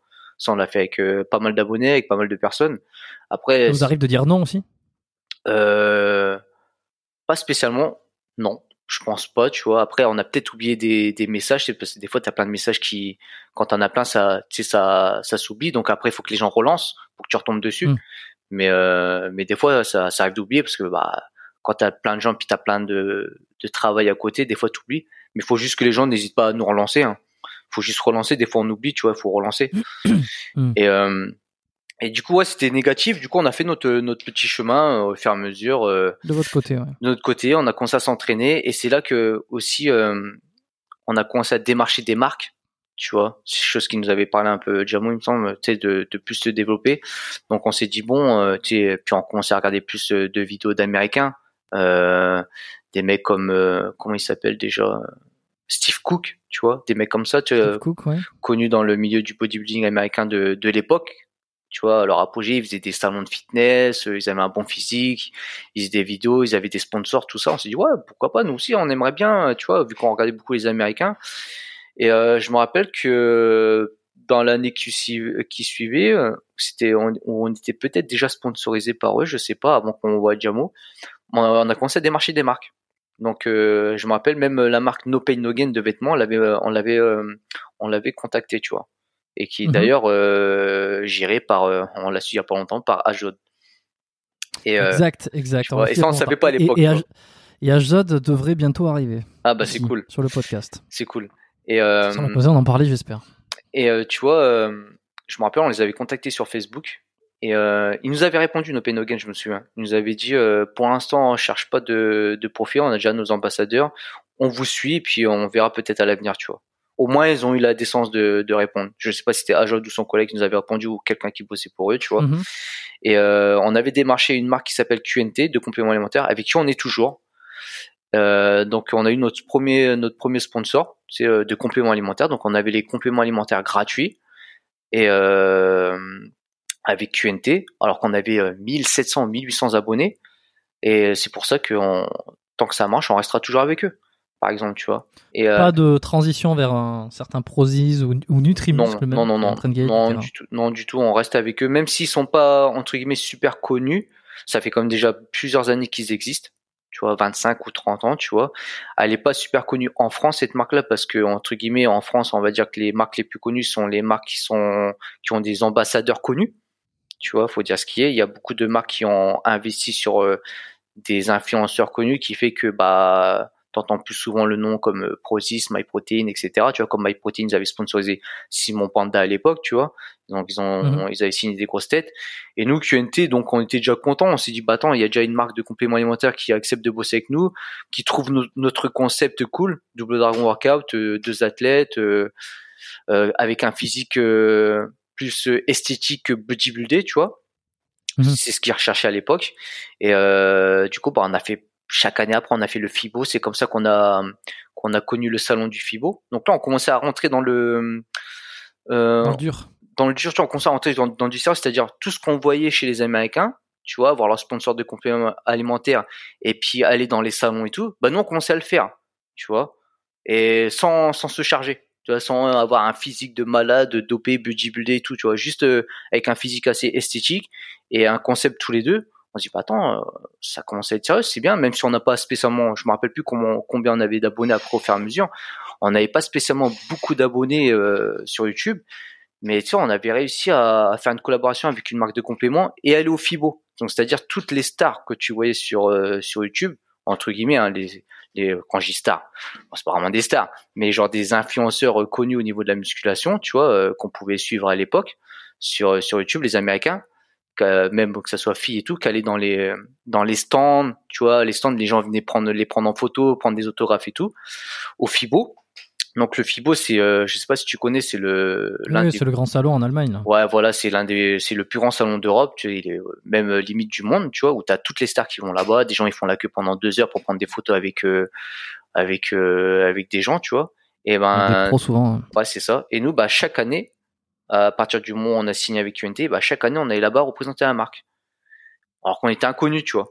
Et euh, franchement, euh, on s'est dit bah c'est cool, on arrive à on percer dans ce domaine, à faire des trucs qu'on voit des gens faire en vidéo, tu sais, on a nos sponsors, on a les compléments gratuits, on, on a une petite rente d'argent, euh, on est invité dans des salons, on est payé pour euh, pour euh, animer le, stand, euh, être torse nu, euh, sans spécialement avoir un, tu vois, un, corps de bodybuilder et tout, tu vois, genre faire de l'animation dans le stand et tout. Donc c'est là qu'on a commencé aussi à, au fur et à mesure à, commencer à être sérieux, à voir qu'il y avait des choses à faire par rapport aux vidéos YouTube, c'est-à-dire avoir des partenariats, etc. Tu vois. Et c'était pas trop galère d'être deux, de gérer tout ça à deux. Est-ce que vous répartissiez les tâches? Est-ce que des fois vous étiez pas d'accord sur euh, soit des contenus, soit des décisions, ou je sais pas le fait parce que des fois c'est toi qu'on voit sur les vidéos, des fois c'est lui. Mm. Tout ça, j'imagine que ça a été réfléchi. Est-ce que ça, ça Alors tu vois, au début c'était plus simple que maintenant. Maintenant c'est plus délicat, tu vois. Au début c'était plus simple parce que déjà au début on s'entraînait, on avait beaucoup de temps libre, tu vois. On avait notre taf, mais on arrivait à s'entraîner aux mêmes heures et au même endroit parce qu'on a la salle où on était euh, où on s'entraînait on a commencé à, y travailler aussi tu vois. Donc j'ai commencé à bosser là-bas en premier après lui arriver ensuite. Donc c'était comme euh, notre euh, deuxième maison c'est-à-dire on, pouvait faire ce qu'on voulait dans cette salle là on pouvait filmer comme on voulait. Donc on pouvait faire du contenu comme on voulait. On pouvait se retrouver tous les deux ramener des autres personnes et faire du contenu. Tu en avais même ramené Jamo je me rappelle pour qu'il filme des exercices pour son application de l'époque. Et donc c'était plus facile de faire du contenu. Donc quand il y avait du contenu à deux soit je faisais les montages, soit il les faisait. Et quand c'était du contenu euh, moi perso ou lui perso, chacun fait ses montages. Mais en général, okay, c'est ça. En fait, euh, le truc aussi, c'est qu'au fur et à mesure des années, on a pris de l'expérience et au fur et à mesure des années, on s'est équipé en, en, matériel. Donc c'est ah beaucoup d'investissement, tu vois. Genre euh, tous les montages vidéo, on, on, a toujours fait tout tout seul. Montage vidéo, on a dû investir sur des caméras tu vois, appareil photo, euh, bah, sur aussi l'ordinateur portable, euh, à regarder. Oui, parce que le, il faut, le, pour monter, il faut un ordinateur qui, qui, a, qui a, suffisamment de puissance. C'est euh, ça, et c'est, c'est un gros budget. Si tu veux de la qualité en vidéo, bah, c'est un gros budget aussi. Donc, c'est au fur et à mesure, on a investi tous les deux. Tout ce qu'on ramassait et tout, bah, on investissait. Et puis, les montages, on regardait des tutos, des tutos sur YouTube. On se donnait des conseils pour les montages vidéo. Et, et au fur et à mesure, voilà, on en est là, tu vois. C'est on a pris tout au fur et à mesure. Mais c'est vrai qu'on a été, on a été assez lent, je veux dire, par rapport à d'autres personnes. Par exemple, la monétisation, on l'a su tard, la publicité, on l'a su tard. Mm. Euh, comment avoir une bonne caméra, on l'a su tard aussi, tu vois. Donc on a dû se débrouiller puis attendre, chercher les informations, tu vois. Des, fois, vous preniez la tête sur euh, soit du contenu, des, des, des idées de vidéos, euh, ou alors peut-être non, moi je veux pas faire ça, moi je veux faire ça. Euh, au début, non. Non, on était plutôt. Non, ça glissait, ça glissait tout seul. Ça glissait Parce que c'est difficile, c'est ça que moi je pense d'un point de vue. Euh... Alors tu me diras, Bodytime l'a fait, et puis il l'a fait euh, extrêmement bien. Mais il y en a pas d'avoir deux séparés, hein. c'est difficile. Voilà, voilà, c'est aussi de se dire, attention, il y a Bodytime qui a explosé, mais, mais à côté, tous ceux qui ont essayé d'être à deux, ils n'ont pas forcément réussi. Après, Parce que, c'est le problème d'être d'avoir deux identités et deux personnalités. Hmm. Des fois, ça peut... Euh, euh c'est pas c'est sur qui on se réfère quoi tu vois. En fait tu vois c'est euh, je pense que Bodytime ont dû avoir beaucoup d'embrouilles c'est sûr. Et euh, peut-être que ça a réussi à coller parce qu'ils ils se retrouvent peut-être dans leur business. Du coup euh, peut-être qu'ils euh, se séparent pas. Puis après c'est des potes à la base. Donc nous déjà on est potes à la base tu vois. Mais on va dire qu'on se complétait. On va dire que moi je suis je vais faire beaucoup les démarches. Je suis plus je vais avoir des idées, je vais faire les démarches, et lui, jour, il exécute. tu vois, il est plus direct et des fois, il va y avoir des démarches. On, arrive à se mettre d'accord. Franchement. D'accord, ouais. Hmm. Après, niveau vidéo, j'aime bien. C'est vrai que c'est euh, après au fur et à mesure, j'ai commencé à faire un peu plus les montages vidéo parce que c'est parce que j'avais envie, parce que je kiffe faire les montages vidéo. Tu vois, j'aime bien. C'est genre euh, visuel, euh, tout ça. J'aime bien prendre mon temps là. Par exemple, je suis sur ma prochaine vidéo, ça fait ça fait trois jours que je suis dessus, tu vois parce que je suis sur le, je suis dans le détail. C'est peut-être mon côté au niveau de la danse. Enfin, je suis dans les détails. J'aime bien, euh, j'aime bien. Je, je kiffe. Je prends mon temps, tout ça, tu vois. Et on arrive à se, on arrive à, à se complémenter, tu vois. Ok. Et encore aujourd'hui? Encore aujourd'hui, alors qu'aujourd'hui c'est plus galère parce qu'on a maintenant on a grandi, enfin tu vois, on a vieilli entre guillemets. Euh, on s'entraîne plus dans la même salle si on a plus accès à la salle qu'on avait avant. Enfin, il s'est passé plein de trucs qui fait que la vie privée, on a, on a, c'est pour ça qu'on fait plus de vidéos euh, chacun de notre côté parce que bah, on a plus le même, euh, les mêmes horaires. Tu vois déjà, on s'entend plus même ça, plus les mêmes horaires. Lui, il travaille à plein temps à côté. Euh, moi, non. Enfin, moi, plus maintenant. Du coup, je, j'essaie de, de, de plus m'investir sur le coaching qu'avant, tu vois. Et euh, donc, du coup, ouais, c'est c'est plus dur, mais on, on, se consulte toujours avant de faire des trucs. Il euh, y a pas de souci, tu vois.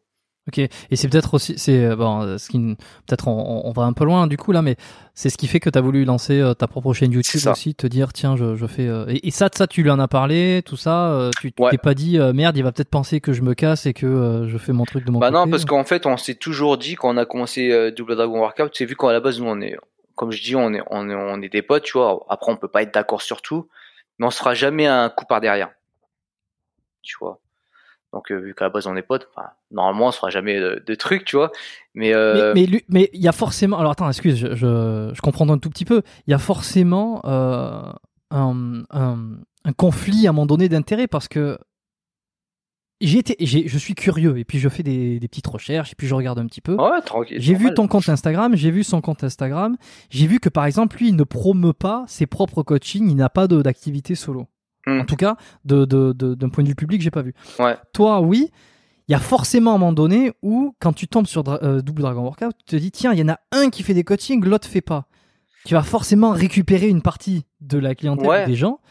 Bah après, et alors forcément, le fait que tu te lances en solo, c'est, c'est. Bah en fait, on va dire qu'ils l'ont fait un petit peu, tu vois, en, en coaching en ligne. Mais euh, comment dire? Moi, j'ai passé le diplôme de coach, tu vois. Donc euh... lui non. Lui non. Il avait essayé à l'époque, mais après euh, il n'a pas donné suite parce que moi j'ai j'ai galéré quand même. J'ai dû aller jusqu'à Paris pour faire mon diplôme de coach parce qu'au Krebs à Reims ils m'ont pas accepté. Je ne sais pas pourquoi, mais bon peut-être le profil n'allait pas, tu vois. Et euh, vu que j'ai le diplôme, faut bien qu'il euh, faut bien que je l'exploite.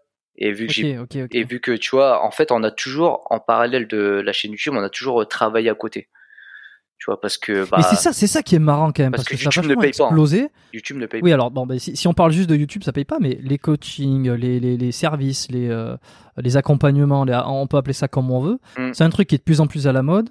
Vous avez un site web qui, vous avez un site qui, bah, vous avez une chaîne YouTube qui, qui, brasse un petit peu de monde, mm. euh, peut-être euh, moins qu'à l'époque parce qu'effectivement, tu le dis là, les, les, derniers contenus, ils sont, ils sont peut-être plus difficiles à faire, mm. mais vous avez quand même beaucoup de, vous avez une notoriété, les gens vous connaissent dans le milieu du fit game, fitness. Il y a qu'à voir Marvel qui fait des vidéos et qui vous met en top de des physiques nati, tout ça. Derrière, vous avez un service de coaching le premier truc du dis, c'est ils en vivent, euh, tiens, de l'époque où ils ont rencontré Jamo jusqu'à aujourd'hui, ils ont explosé, ils en vivent en très bien, il n'y a plus aucun. En fait, c'est pour ça que on avait fait des vidéos. Nous, on dit la vérité, donc je pense qu'il y a certains, pas tous, hein, il y en a, ils font vraiment de l'argent, tu vois. Euh, mais euh, faut pas croire que tout le monde fait de l'argent dans dans ce YouTube. Il y en a qui mentent. Je pense qu'il y en a qui disent pas toute la vérité, tu vois. Et euh, donc, comme plein d'influenceurs, ils vendent du rêve, ils sont là-bas en voyage, ils sont par-ci, par-là, etc. Euh, tout frais payé. Mais euh, non, non, non. Ce qu'on a gagné, ce qu'on gagnait, on est obligé de travailler, de toujours travailler à côté pour pouvoir entre guillemets avoir une vie convenable, tu vois. Mais si je, si je devais lâcher, euh, si à l'époque j'aurais dû lâcher mes, euh, mes emplois que j'avais à côté de la chaîne YouTube, tout ça, ah non, il y a pas assez. Hein. Tu, tu gagnes, tu gagnes pas assez. Hein. Même en comptant, en comptant les sponsors, le les partenariats, tout ça, tu vois. À notre échelle, non. quelqu'un, attends, parce que vous avez, vous avez combien d'abonnés là euh, sur la chaîne YouTube? On doit avoir 40, 40 sur YouTube, on a 40, 43 000, 42 000, je sais plus, ou 40 je sais plus, 40 000. D'accord. Bon, non, mais c'est juste pour euh, d'ordre d'idée. Donc, tu es, en train, es en train de dire globalement euh, que avec une chaîne YouTube euh, qui a depuis plusieurs années une notoriété qui est. C'est sûr, vous n'avez pas la notoriété de Body Time, mais vous mm. avez quand même une notoriété qui est connue du milieu.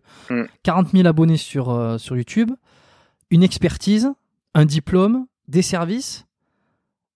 C'est-à-dire qu'il y en a beaucoup, même dans ce cas-là, c'est ça que je veux dire, c'est même dans ce cas-là, c'est pas c'est pas si facile qu'on pourrait avoir, enfin pas facile, mais tu sais, on pourrait avoir l'impression de attends 40 000 abonnés, ceci, cela, c'est bon, ils en sont fait, tranquilles. Vu, vu de vu de l'extérieur, euh, on pourrait, euh, les gens pourraient croire, tu vois, parce qu'on a comme maintenant on a un deuxième sponsor, tu sais, entre temps on a eu, quand je t'ai dit, on a un sponsor QNT. Donc QNT c'est simple, on a, on est en contrat avec eux, on a les compléments gratuits plus une commission sur les ventes, tu vois. Euh, il y a certaines personnes qui vont avoir un deal comme ça avec des compléments alimentaires, ils vont avoir les compléments alimentaires gratuits, basta, c'est tout, tu vois. Et certaines autres personnes, ils vont avoir euh, euh, un pourcentage sur les ventes et des compléments alimentaires, mais un tout petit peu. Et certaines personnes vont avoir un fixe plus des compléments alimentaires. Tout dépend de ta notoriété, de, de ce que tu rapportes euh, à la société, tu vois. Hmm. Donc, euh, et il y a des personnes aussi qui ont soi-disant un sponsor, mais qui achètent les compléments alimentaires à moins 50% par exemple, tu vois. Est-ce qu'il faut comprendre Il faut comprendre qu'il y a des gens, je... pense qu'il y a des gens qui mentent, tu vois. Donc en fait, ce qu'il faut comprendre, il y en a qui font beaucoup d'argent et il y en a qui font pratiquement rien. Juste pour l'image, beaucoup d'argent dans le milieu, ils, sont ils sont peu nombreux pour moi, je pense qu'ils sont peu nombreux. Mais ils ont été, mais euh, ceux qui sont beaucoup d'argent, ils ont été intelligents, donc ils sont mis, euh, ils ont créé directement leur entreprise et ils ont vendu directement leur truc. Tu vois. Et chose que nous, on a, on a dû faire depuis longtemps dès le début. Chose que j'ai appris au fur et à mesure des années en regardant plein, en, en m'intéressant un petit peu plus au truc. Parce que nous, à l'époque, euh, on l'a fait. Tu vois, il y a des personnes qui ont créé leur, leur chaîne YouTube avec un business plan déjà carré. Nous, à la base, on a créé notre chaîne YouTube pour partager, tu vois. Et en fait, c'est au fur et à mesure des années qu'on a vu qu'il y avait ça, ça, ça, ça à faire.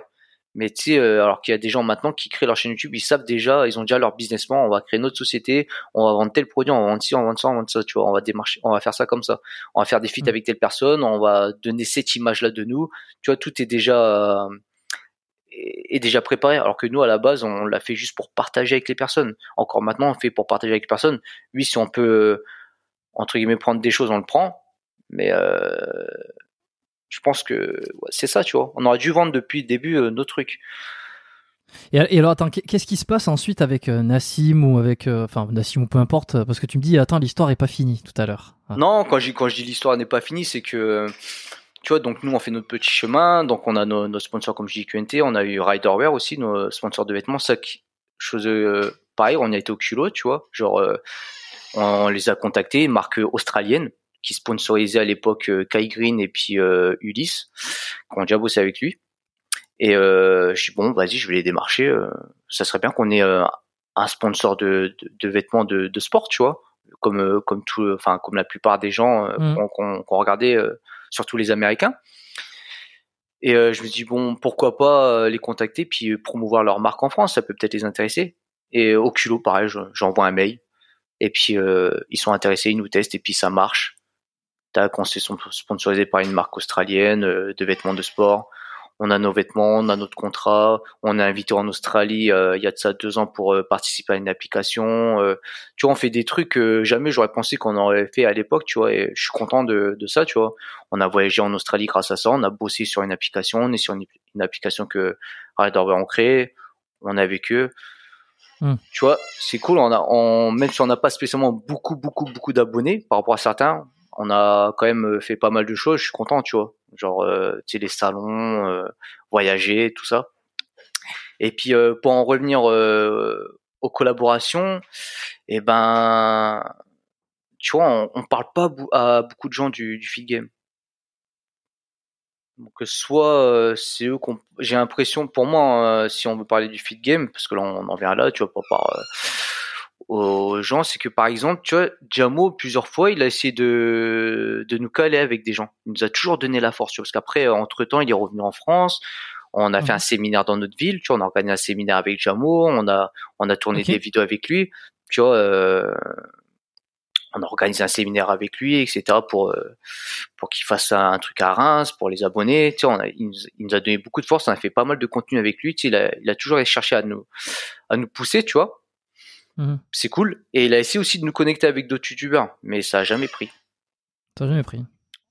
Alors qu'on est, on avait monté entre temps les abonnés, mais euh, après, tu vois, nous, on n'est pas des personnes qui vont, qui, qui vont chercher à, entre guillemets, lécher les bottes, tu vois, si, si je peux dire ça pour euh, pour faire une vidéo. Euh, nous c'est juste pour partager. Euh, ouais c'est cool, on fait une vidéo ensemble, on partage. Ouais si, ça fait des vues tant mieux. Mais c'est pas on on, on fait pas de collaboration avec des personnes pour gratter leurs abonnés, etc. Tu vois. On n'est pas dans ce mmh. dans ce concept là. À la base c'est c'est plus un échange. Et quand, quand tu quand tu vois, euh, je, pense à, je parle beaucoup de Marvel parce que tu es revenu souvent dans ces vidéos et, je, t'avoue que là où j'ai découvert votre chaîne YouTube, c'était il y a un ou deux, enfin, je la connaissais un petit peu, mais là où je me suis un petit peu plus intéressé à ce que vous proposiez, euh, c'était euh, c'était lorsqu'il vous avait mentionné plusieurs fois sur des vidéos qu'il avait fait. Mm. Donc finalement, il vous a fait gagner en, visibilité. Ouais. Aussi, d'une certaine manière. Euh, en tout cas. Merci à lui d'ailleurs, parce que c'est l'un des seuls à avoir parlé de nous. Ben oui, oui, c'est ça. Enfin, en fait, je sais pas euh, parce que je regarde pas tout le monde, mais en tout cas, il vous a parlé de vous et il vous a parlé de vous, euh, en tout cas, sous de bons termes. Parce on, on s'est déjà posé, on s'est déjà posé la question du fait que, tu vois, il y a beaucoup de personnes qui nous disent, enfin beaucoup de personnes, quelques personnes qui disent qu'on est sous coté. Tu vois, parce que ça fait longtemps qu'on est là par rapport à d'autres personnes qui ont créé leur chaîne depuis YouTube depuis 3-4 ans, enfin je sais pas, 2-3 ans. Ça fait un petit moment qu'on est là, on a, on a été pas mal euh, vu avec Jamo, parce que Jamo entre temps il est monté en flèche, euh, tu vois, on a soit on nous a déjà vu, soit on a déjà entendu parler de Double Dragon Warcraft, je pense. Mais euh, les gens parlent pas de nous, tu sais, même quand ils font des vidéos pour parler des gens du feed game, ils parlent pas de nous. Tu vois, il y a que il y a que Marvel qui parle de nous. Tu vois, tous les autres quand j'ai une connerie, un autre va faire tiens euh, les, euh, les, les mecs du feed game, les meilleurs physiques ou je sais pas quoi. Euh, quand c'est d'autres, ils vont ils vont parler que des gens les plus connus, mais on va jamais être mentionné, tu vois. Donc après, est-ce qu'on est boycott ou pas, je sais pas. Ou peut-être qu'on notre profil ne plaît pas. Après, c'est on peut pas plaire à tout le monde, ça se peut. notre profil ne, ne plaît pas, tu vois. Ou peut-être qu'on est trop franc, trop naturel, je sais pas, tu vois. Et Jamo à l'époque avait déjà essayé de nous pousser pour faire des euh, nous connecter euh, je me rappelle vu qu'il avait fait plein de feats après avec Timo Inchep, avec Enzo Fukra, euh, Bodytime tout ça. Il a essayé de il, a, je me rappelle il nous avait dit ouais, je vais essayer de de parler de vous un peu si vous pouvez faire des collaborations avec eux et tout. Et mais ça n'a pas matché, tu vois. Ça, on n'a pas eu de, on n'a pas eu de retour.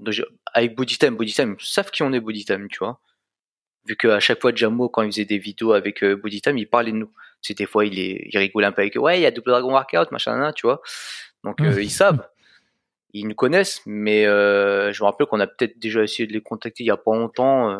Euh, enfin les contacter, les marquer ou sur Instagram quand PJ cherchait un mec pour euh, faire un combat, tu vois. Si bah vas-y Joe, va faire un combat avec lui, tu vois, mais sans sans y aller pour le pour le tabasser, mais pour faire un contenu et puis voilà un échange mais ils ont jamais euh, jamais donné suite. On a, on a jamais eu réussi à être en contact avec eux, tu vois. Il y a peut-être une fois, je me rappelle, je crois, il y a, on a peut-être eu un commentaire de leur part sur euh, sur une photo sur Instagram à l'époque, mais on se suit pas mutuellement. Il y a y a pas eu de réponse à un message ou quoi que ce soit. Et euh, par contre, euh, Thibaut bah non, bah lui il est trop loin, tu vois. Hmm. Et euh, et Enzo Foucault, on devait faire une, une vidéo avec lui parce que Jamo nous avait euh, nous avait connecté avec lui. Ok, ok. Et, Enzo qui qui est. ça s'est pas fait. Euh, bah ça va, il faut, faut, faut relancer, je pense, faire quelque chose parce que bah, c'est un mec qui est, qui est j'ai l'impression dans la même mouvance euh, ou dans la même façon, l'état d'esprit que qu'un gars comme Jamo. bah après, tu regarderas Enzo Foucault, il fait quand je l'ai vu sur le podcast il fait pas beaucoup de featuring. Exactement. Il me l'a dit. Je fais pas. Alors je sais plus s'il le dit dans le podcast ou si euh, parce qu'on s'était appelé plusieurs fois avant. Mm. Euh, s'il me s'il me l'avait dit en privé. Mais je fais pas beaucoup de featuring et quand je l'ai fait, je l'ai fait à fond et et et, euh, et, parce que parce que j'ai envie et puis j'y donne de ma personne. Et puis il y a qu'à voir l'épisode qu'on a enregistré. Il a mm. il a il a beaucoup donné de sa personne. Trois heures. Euh, et puis même, je veux dire, il a, on s'est beaucoup échangé derrière et tout ça. Et c'est un mec qui, je pense, est dans le même état d'esprit que Jamo. Bah écoute, ça, il croit, il propulse et il veut et enfin bon. Écoute, ça, ça, devait se faire avec lui, mais ça s'est pas fait. Euh, Jamo avait réussi à nous mettre en relation avec lui et euh, ça devait se faire, mais euh, ça s'est pas fait. Voilà. Quand tu dis que ça s'est pas fait, bah ça, faut lui demander, hein. Ah d'accord, ok, ok. Je pensais qu'il y avait un truc de caché parce que tout à l'heure tu m'as dit tu peux demander ce que tu veux. Ouais, bah en euh, fait euh, c'est simple, je vais te dire, euh, il nous a mis en relation avec avec Enzo Fukra, c'était en 2000, je sais plus, c'était en 2018, 2019, je sais plus. du coup, on s'est appelé avec Enzo. Donc on s'est appelé, il a regardé un peu ce qu'on faisait, bah, nous on l'a dit ouais bah voilà, il y a Jamo qui nous a mis en connexion, on aimerait bien faire une vidéo avec toi si c'est possible on vient sur Paris ou tu viens sur Reims. Enfin, je sais pas, on fait une collaboration. Euh, on a parlé du, style de vidéo qu'on pouvait faire. Euh, genre, euh, si vous voulez faire une vidéo où il nous coach, par exemple, dans sa salle, tu vois, pas de souci. Et il avait l'air d'être intéressé. Il nous avait dit, il m'avait dit, parce que c'est moi qui, qui avait, qui avait conversé avec lui. Et il m'avait dit, là, je suis en train de préparer quelque chose pour un salon en Suisse ou je ne sais plus, tu vois. Et dès que j'aurai fini, euh, dès que j'aurai fini tout ça, eh ben, je te recontacte et puis on s'organise ça et puis on, on voit euh, quand vous venez à Paris, etc. Tu vois. Et le truc, c'est que bah, après son salon en Suisse et tout, je l'ai recontacté et il m'a jamais donné de nouvelles. Je l'ai répondu, je l'ai, je l'ai appelé peut-être, euh, je sais pas moi, deux trois fois, tu vois. En plus, j'avais son numéro de téléphone. Et euh, il m'a jamais donné de nouvelles.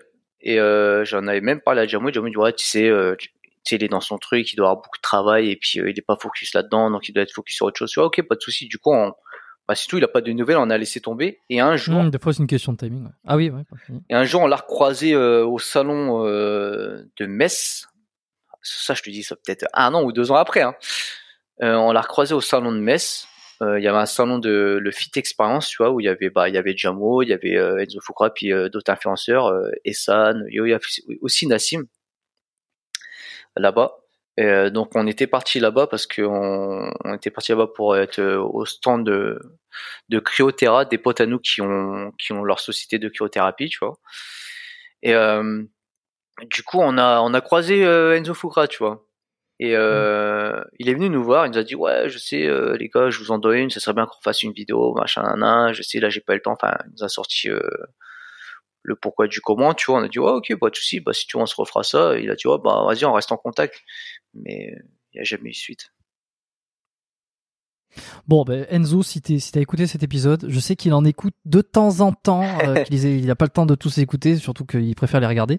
Euh, ben voilà, bon, Peut-être un, peut-être un jour, hein, peut-être un jour, tu vois. Mais euh, après, ça s'est pas fait. Après, tu sais, nous, on est du genre aussi, on n'est pas des gens qui forcent la main, tu vois. Si on sent que, tu sais, je vais pas t'harceler pendant dix ans si euh, si je veux faire un truc avec toi. Hum, hum. Tu vois, c'est. Euh, ouais, je, je, suis, moi, je, suis la même chose un peu entre les deux. Je fais une, deux fois si j'ai au moins une réponse. Après, je préfère avoir une réponse négative. Non, c'est pas possible. Euh, voilà, la connexion se fera pas. Je pense qu'on n'est pas dans le même délire.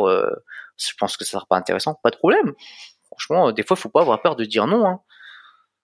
Mais moi, c'est ce que je dis souvent. Euh, les gens, ils ont trop peur de dire non. Ils trouvent des excuses à dire, euh, ah, j'ai pas le temps, je dois faire ci, je dois faire ça. Bah non, ça ne m'intéresse pas. Euh, t'inquiète pas, je vais pas être, je, je, vais pas mal le prendre. Ok, bah ça t'intéresse pas, y a pas de problème. Je préfère avoir un nom que une ignorance ou, tu vois.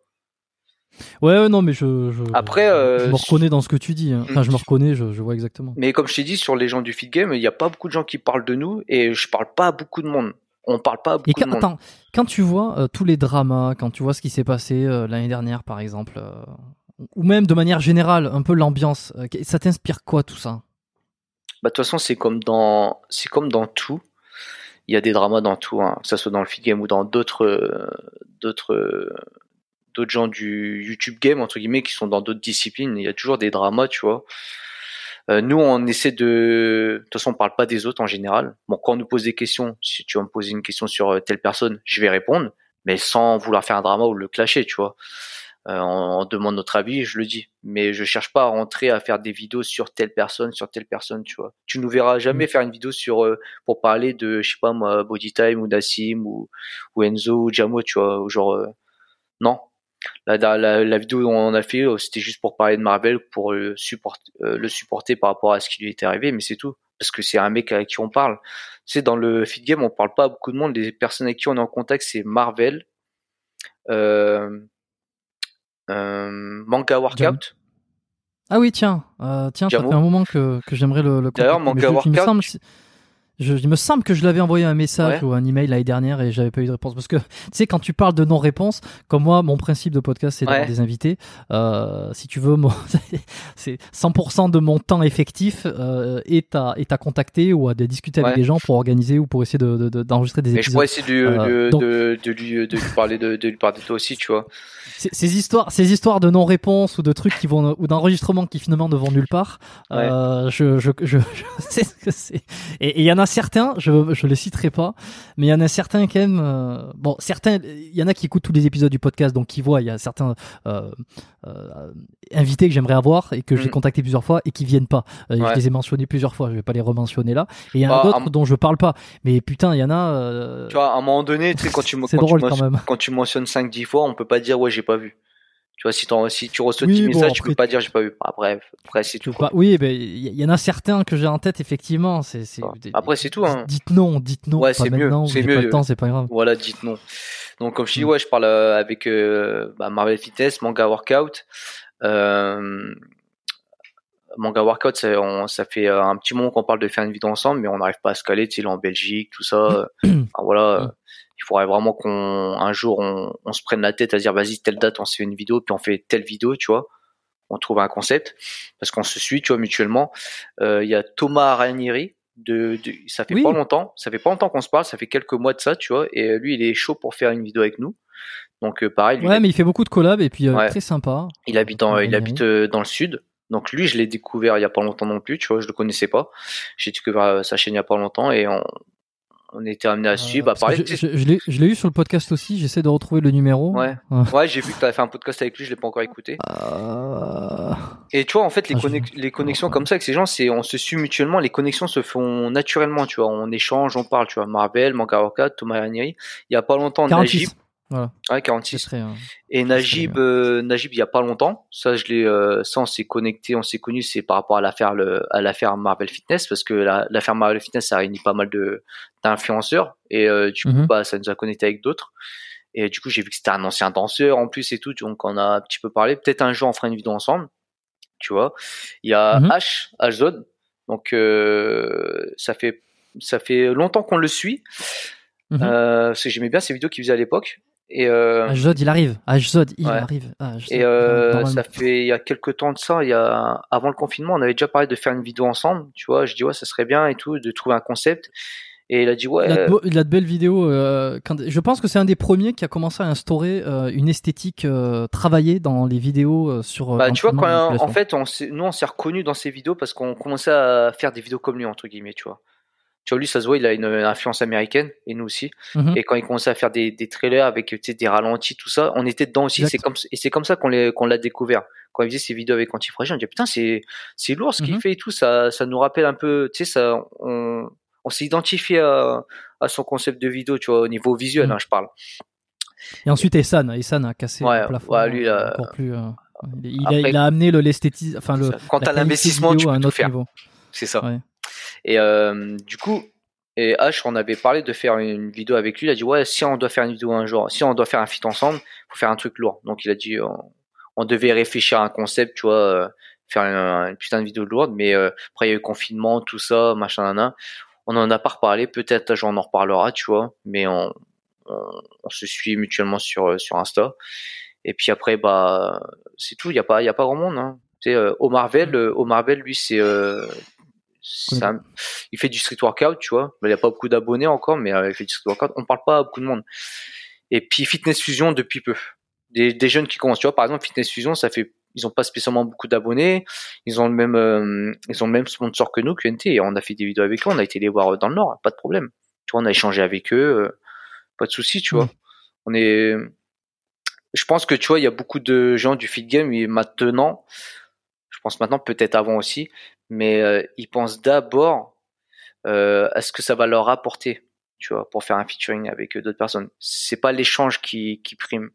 Alors que nous à la c'est l'échange. Tu vois, c'est l'échange et le contenu de la personne.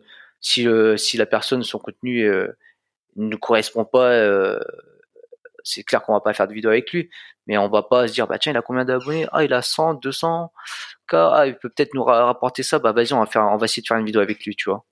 Hmm. C'est pas du tout notre, euh, enfin c'est pas du tout mon truc. Après c'est normal, hein, c'est le business. Hein. Le business c'est comme ça. Hein. Euh, c'est comme dans dans la musique, dans la chanson, euh, ils payent même leur leur featuring dans la musique. Donc peut-être un jour, peut-être peut-être qu'un jour ça va se faire pour les vidéos YouTube, hein, entre youtubeurs. Hein. Tiens, tu veux faire un featuring avec Thibaut Inchep, c'est temps.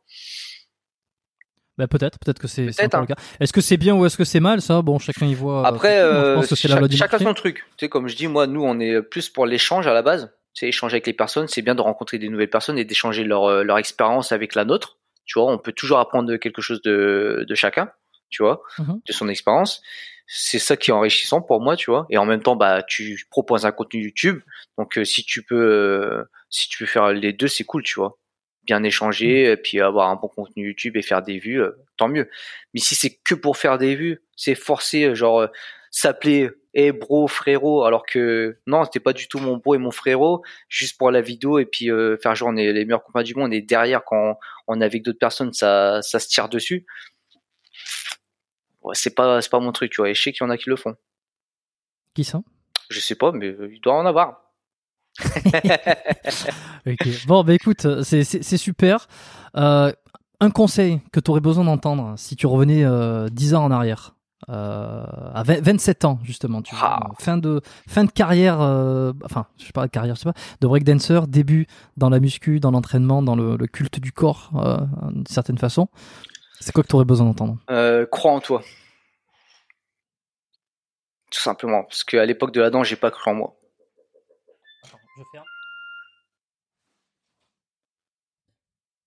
T'as pas cru en toi pour la danse ou euh, de manière générale? Euh, De manière générale, pour la danse et de manière générale, tu vois. Et je sais que maintenant, avec toute l'expérience que j'ai que j'ai acquis, ben maintenant, je crois en moi, je crois en mes projets, je suis à fond. Euh, tu vois, quitte à me casser la gueule, et ben je vais y aller à fond, tu vois. T'as eu une influence principale ou un, mentor? J'ai l'impression que Jamo est beaucoup revenu là sur notamment la chaîne YouTube, mais plus généralement sur la chaîne YouTube, ouais, Jamo il nous a quand même. Pas sur la chaîne sur. Il nous a donné beaucoup de conseils. Après, sur, euh, en général, sur, euh, si on va plus loin que le côté YouTube, si on parle en général, moi, c'est, euh, c'est mes parents. Tu vois. Hmm. Je l'avais pas à l'époque parce que j'étais pas assez, assez mûr, tu vois, pour comprendre ce qu'ils faisaient, tu vois, les efforts qu'ils faisaient, ce qu'ils ont vécu. Et maintenant que je suis en âge de comprendre tout ça, ma motivation première, c'est mes parents. Parce que toi, tu es né en France, mais tes parents ont immigré C'est ça, c'est ça. C'est ça, ils ont immigré euh, en France. Euh, ils n'ont pas spécialement choisi d'être arrivés ici. Ils ont, ils ont vécu euh, dans un camp de réfugiés en Thaïlande. ils ont galéré, tu vois. Ils sont arrivés en France avec rien, tu vois, dans un foyer. Je suis né dans un foyer. Et, euh, et, après, ils sont démerdés pour travailler et puis travailler dur, sans faire d'histoire, travailler dur et, et voilà, tu vois. Et j'ai mis du temps à comprendre tout ça. Hmm. Qu'est-ce qu'ils en pensent aujourd'hui euh, de, je sais pas, euh, tout ça là, le, le, digital, ce que vous proposez, toi, ton, ton, ton métier en, en, quelque sorte? Bah écoute, ils, ils, connaissent, ils connaissent pas trop, tu vois. Ça fait depuis pas longtemps. Déjà à l'époque, quand je faisais de la danse, ils comprenaient pas spécialement que je faisais de la danse, etc. Tu vois, pour quelles raisons, etc. Et euh... il n'y a pas du tout ça. Enfin, ça c'est vraiment une culture occidentale pour le coup. Euh, danse, muscu, enfin peut-être pas muscu, mais le, tu retrouves ça au Vietnam ou au Laos? Au Laos, euh, quand j'y suis allé, j'ai remarqué que la musculation arrive euh, très fort et que les salles étaient limite mieux qu'en France. Mais ils n'ont pas les compétences au niveau du coaching, de l'encadrement, tu vois. Ils ont les structures, donc ils ont vraiment des belles salles de sport. Ça m'a choqué. Du, du, bon matos, des salles que j'aimerais bien avoir en France. Mais au niveau du coaching, c'est c'est pas top. Et le breakdance? Le breakdance, euh, c'est arrivé depuis quelques années, ouais, c'est pas mal.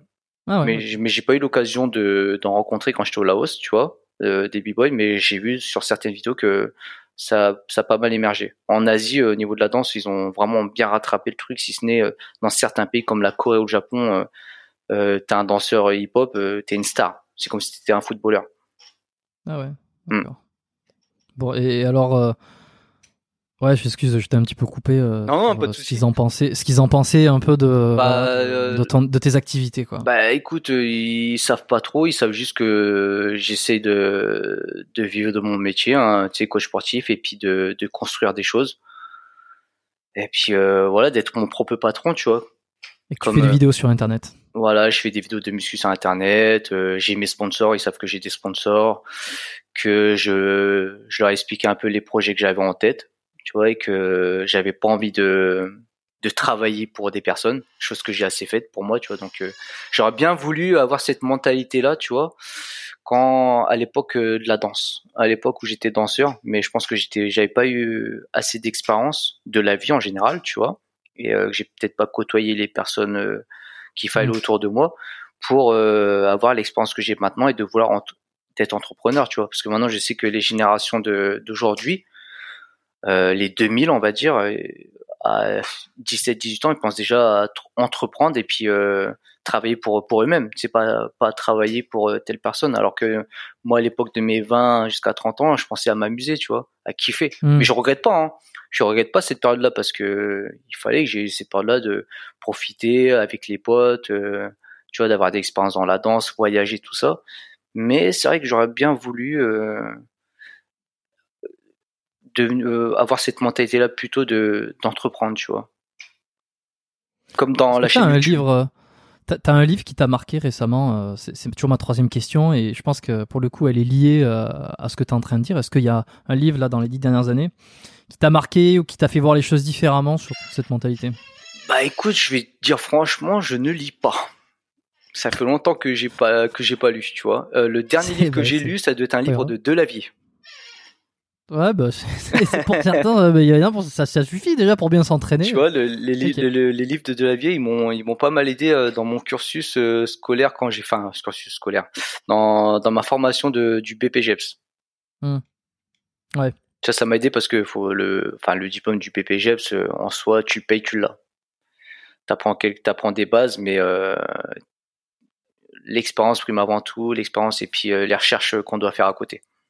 Est-ce que je me permets, euh, parce que c'est euh, c'est vrai que ces épisodes ils sortent toujours un petit peu après, euh, plusieurs semaines après l'enregistrement, donc on va peut-être perdre la vibe.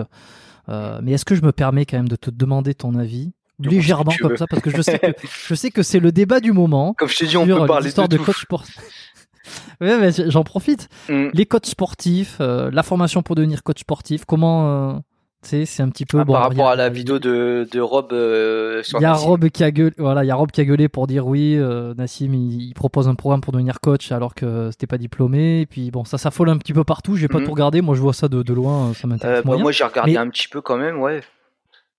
Bah, alors, que, tu viens de dire que le BPJF, t'apprenait pas énormément de choses mhm. et que euh, c'était juste pour avoir le diplôme. Donc c'est pour ça que je fais quand même le rebond. Je rebondis sur ça en me disant. Qu'est-ce que tu penses de tout ça sur tu vois, déjà pour, à l'époque, j'ai à l'époque où j'ai passé le diplôme, le BPGEPS à GWF, je l'ai passé pour euh, parce que déjà à l'époque, tu vois, quand quand on faisait des vidéos, trop de gens dans ma ville euh, nous critiquaient déjà, tu vois. Ça c'est typique, hein. de toute façon, il y a toujours des gens pour critiquer. Ils disaient que oui, euh, ils font des vidéos, mais ils, savent pas de quoi ils parlent, ils, ils sont pas coach. En plus, ils coachent sans diplôme, euh, ils sont pas crédibles. Ça, ça m'a chauffé aussi pour pour passer mon diplôme de coach, tu vois, pour être euh, me dire bah tiens comme ça j'ai mon diplôme de coach. Maintenant vous pouvez pas parler j'ai mon diplôme je suis diplômé euh, mhm. voilà tu vois je fais ce que je veux. Et euh, et tu vois en fait je pense que le diplôme de coach ouais t'apprends des bases. Déjà en un an je trouve que c'est pas assez. Parce que déjà pour entrer en formation pour le BPGF SAG2F après t'as as le tu peux faire euh, le cursus STAPS tu vois. Je pense que ça quand même euh, il, il, dure plus longtemps et je pense que tu apprends peut-être un petit peu plus de trucs. Après ça dépend dans, à quel endroit parce que chaque endroit chaque endroit est différent tu vois. Comme le BPGEPS tu veux tu vas le passer à Reims et tu vas le passer à Paris dans une école euh, Paris à privé privé tu vas peut-être apprendre plus de trucs parce que les profs seront meilleurs. Tu vois c'est selon les profs que tu vas avoir pendant ta formation. C'est ça qui fait que voir si tu vas apprendre euh, plus de choses ou pas. Et on te demande juste un an d'expérience dans une salle de sport déjà pour t'inscrire. Je trouve ça, je trouve ça pas top.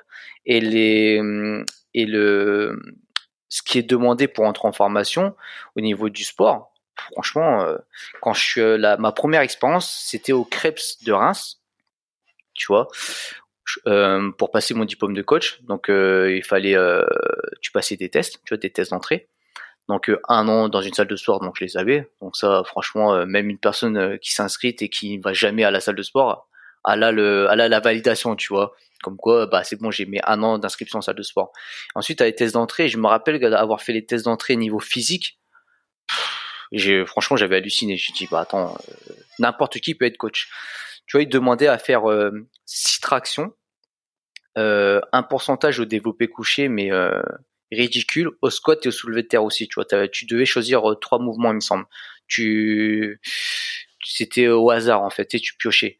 Et euh, le développé couché, j'ai une connerie. Par exemple, je fais 75 euh, kilos, on me demandait de faire 5 répétitions à, à 40 kilos, tu vois. Enfin, tu sais, c'est vraiment mmh. des petites charges. Et ce qui m'avait choqué, c'était les, les profs, les coachs sportifs qui encadraient les tests qui laissait faire les, les personnes le mouvement, mais dégueulasse. Quand je dis avec une forme dégueulasse et qui validait les répétitions, tu vois. Et rien que ça, et eh ben, ça m'avait fait halluciner. Je me attends, je comprends pas. Ils sont eux-mêmes coachs. Ils te laissent faire euh, à, à, une personne un, un soulevé de terre, mais dos rond, mais d'une force limite. Elle aurait pu se casser le dos.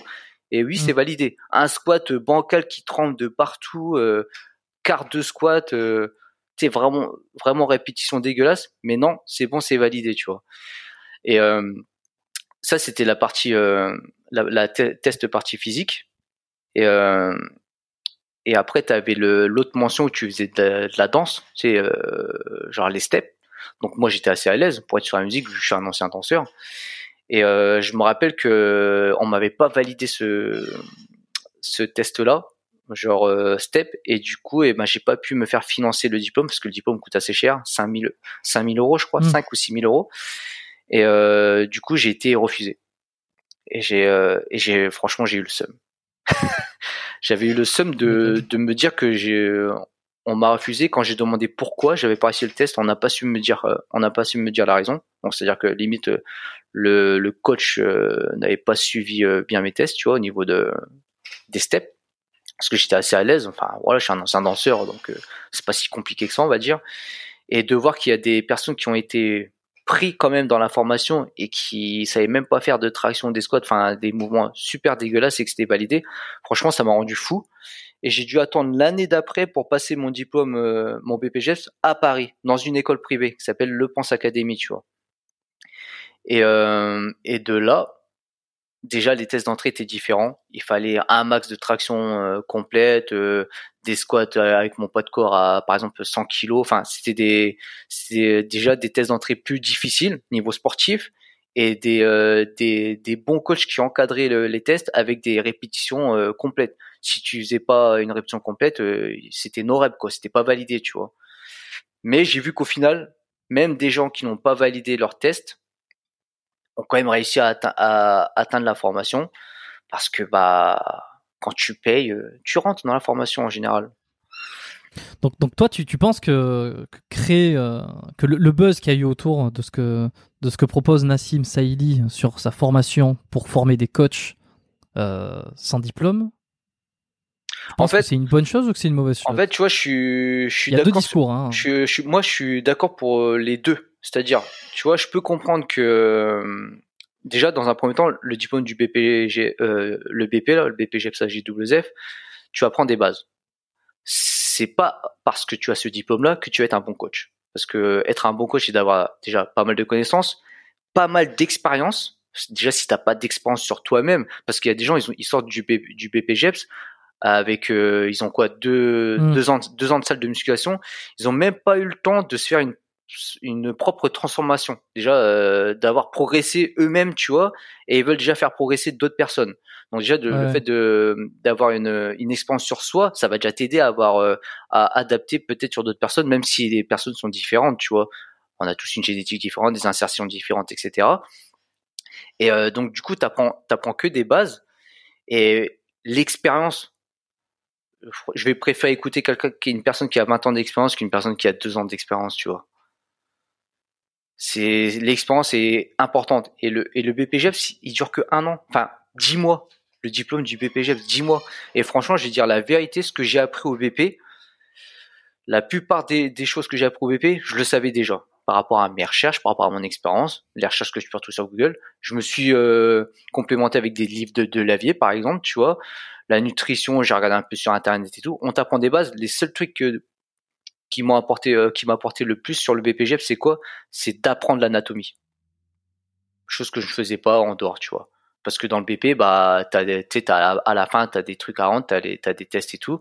Tu dois apprendre l'anatomie du corps, donc toutes les insertions musculaires, euh, le nom de chaque muscle, etc. Et bah, ça m'a forcé à apprendre ça. D'ailleurs, il y a certains muscles que j'ai oubliés, certaines insertions que j'ai oubliées depuis, tu vois.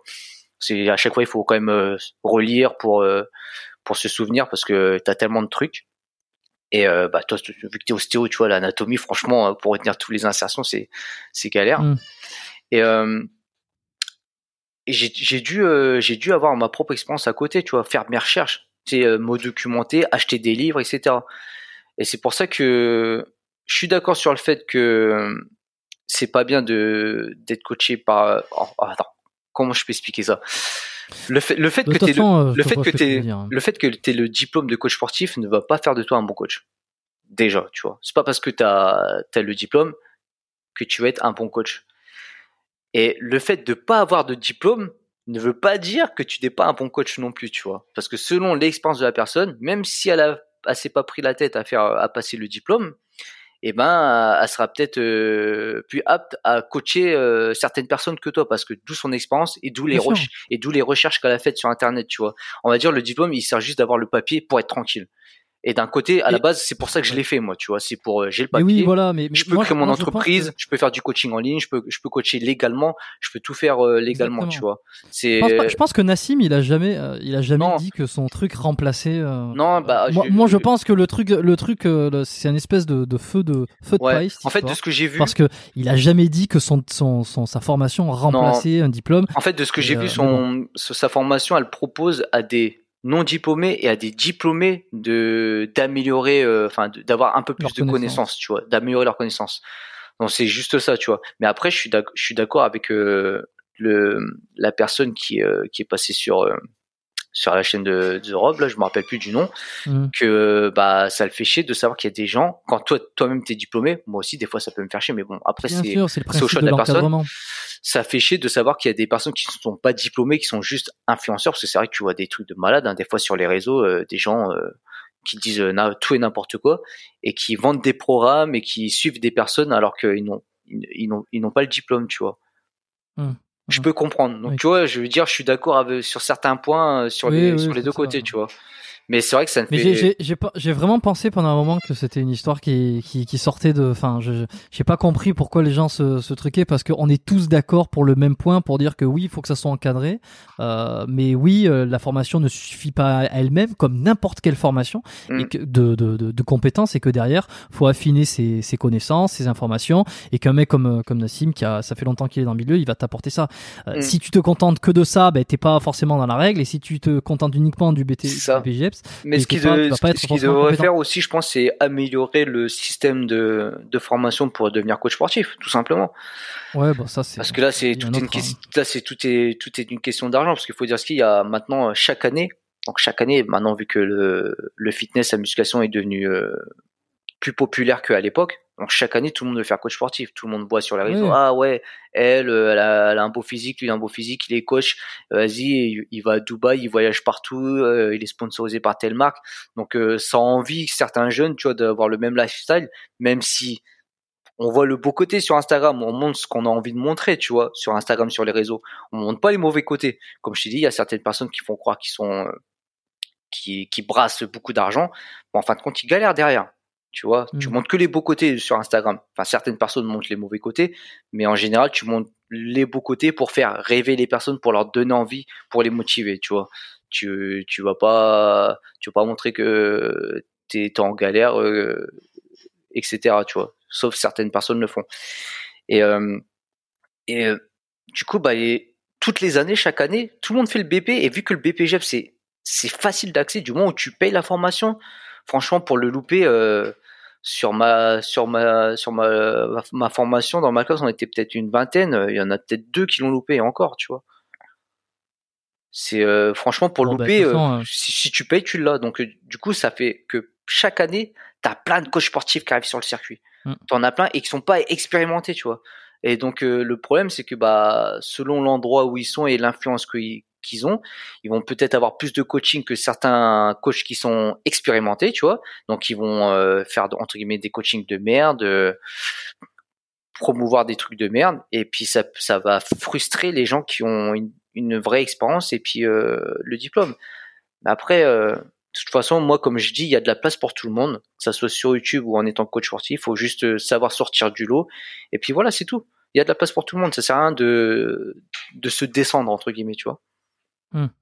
Bon bah écoute, je pense qu'on on va terminer, là-dessus hein, parce que c'était euh, c'est pas mal. Je voulais pas nécessairement parce que genre, je pense que ce, sera des sujets euh, que j'aurai aborderai dans le futur sur euh, sur les compétences. C'est un truc qui revient beaucoup. J'ai des idées d'invités en tête. Parce que même moi, je trouve que pour, je trouve que j'ai pas encore assez d'expérience, tu vois. Bah, jamais. Genre, ouais, voilà, t'es toujours en train d'apprendre et t'as besoin de plusieurs années de, de pratique, de et de tests sur des personnes, tu vois. Bah, tu sais ce que je vais faire euh, Je vais proposer aux auditeurs, euh, ceux qui sont avec nous, qui on arrive en fin d'épisode, euh, de juger si Newton a assez d'expérience, ou en, tout cas double dragon workout de manière générale a assez d'expérience ou assez de compétences Mais après, tu sais qu'il n'y a pas gens, que. Ils adorent donner leur avis. Non, mais, non, mais tu sais qu'après, il n'y a pas que. Après, il n'y a pas que l'expérience, hein, il y a aussi le côté social, tu vois. Tu vois, le, parce que quand, quand mm. tu es coach aussi, es, euh, tu fais un peu, euh, tu vois, euh, faut, faut mettre la personne euh, dans une bonne ambiance, faut être à l'écoute. Euh, des fois, tu, quand tu fais du, du coaching, c'est pas que du coaching au niveau des exercices. Tu vois, tu fais oui, c'est de l'accompagnement. C'est de l'accompagnement. Tu fais beaucoup de social, tu sais, pour la motiver, etc. Tu vois. Faut savoir s'il y a des personnes qui vont avoir une, une grande expérience dans la dans la musculation et tout, mais ils vont pas savoir encadrer une personne. Ils vont pas savoir lui parler, euh, la motiver, euh, lui faire comprendre des choses euh, pour qu'elle progresse, tu vois. Mais mmh. par contre, eux, pour pour eux seuls, et eh ben ils vont ils vont savoir se, se gérer pour progresser, etc. Où c'est qu'on te retrouve, toi euh, Il va y avoir ta chaîne YouTube que je laisserai en description. Il va y mhm. avoir, euh, il y a l'Instagram de Double Dragon Workout. Il y a il y a ton Instagram perso. Bah, il y a les deux chaînes YouTube. Un site web aussi. Il y, a la, il y a la chaîne Double Dragon Workout et puis euh, ma chaîne Newton DDW et Instagram, etc. Comme comme j'ai dit, hein, comme tu l'as vu, je me suis, j'ai fait ma deuxième chaîne YouTube parce que maintenant, on va dire que je ne travaille plus à côté. J'ai envie vraiment de m'investir spécialement sur le coaching, tu vois. Donc c'est pour ça que j'ai fait ma chaîne, euh, ma, ma, deuxième chaîne pour euh, différencier. C'est-à-dire dans ma deuxième chaîne, si tu regardes les vidéos, à moi être plus axé sur euh, du conseil, tu vois, des exemples d'entraînement et surtout des, des conseils, mmh. mais à ma façon, parce que j'essaye de, tu vois, de pas trop partir sur. je veux que les gens comprennent, comprennent facilement. C'est pas utiliser des, des termes des termes physiologiques euh, que j'ai pu peut-être apprendre pendant mes formations, tu vois, parce que des fois, euh, bah, les gens ne comprennent pas ou ils ont, ils ont, ils ont envie d'aller au plus simple. Donc j'essaie de d'expliquer simplement, tout simplement, euh, comment se positionner, comment faire les exercices. Donc c'est pour ça que c'est un peu c'est un peu différent. C'est un peu différent. De toute façon, Allez, allez, jeter un œil, allez regarder, et puis abonnez-vous, donnez de la force, hein, comme euh, comme l'a fait Jamo. Là, si on est tout le monde à donner de la force, euh, ça pourra ça pourra donner des trucs sympas. Et puis euh, et puis on, va laisser le suspense aussi parce que comme j'ai dit, je vais essayer de voir si je peux contracter Geoffroy, faire un petit épisode avec lui. Et, et, et, si c'est le cas, ben, ça sera l'épisode qui sortira la semaine prochaine. voilà. Alors si c'est pas le cas, si la semaine prochaine c'est un autre invité, ben, c'est que ça s'est pas fait pour une raison ou pour une autre. Euh, mais sinon, euh, sinon c'est ça. Comme ça, on aura un petit peu le revers de la médaille de, de double Dragon Workout. Euh, Voir qui est-ce qui a eu l'idée de commencer. qui c'est qui a eu l'idée de commencer? Et puis non, c'est intéressant parce que lui vient des arts martiaux. Donc comme ça, ça recoupera, ça fera un épisode, un, double épisode à la suite, qui me semble pas mal. Donc abonnez-vous au podcast sur Spotify, Apple, sur YouTube si vous voulez, même si si, si ça sert à rien de rester sur YouTube. Voilà, bon, euh, partagez euh, sur à vos amis, hein, faites euh, envoyez ce, ce, ce, lien à deux, trois de vos contacts, si pour les faire connaître le podcast, ou alors parce que il y a des choses intéressantes qui ont été dites dans, dans, cet épisode particulièrement, qui pourraient résonner avec des gens que vous connaissez. Mmh. Non, mais j'aime bien, j'aime bien le concept de ton podcast. podcast. Franchement, ouais. on, mmh. on, parle de tout et puis et j'essaye, tu vois, on a parlé de un peu de rap, un peu de, de breakdance aussi. C'est des trucs euh, qui me font plaisir, moi, hein, de pas toujours rester. Évidemment, le fit game, il est là de temps en temps. Ouais, bah, on y revient, mais pas tout le temps. Parce que c'est marrant, mais mais on peut on peut s'en éloigner aussi de temps en temps. Ça fait pas plus de mal. Euh, voilà, je crois que j'ai tout dit. Laissez l'évaluation sur Apple Podcast. Euh, voilà, une petite note de 5 étoiles avec un commentaire.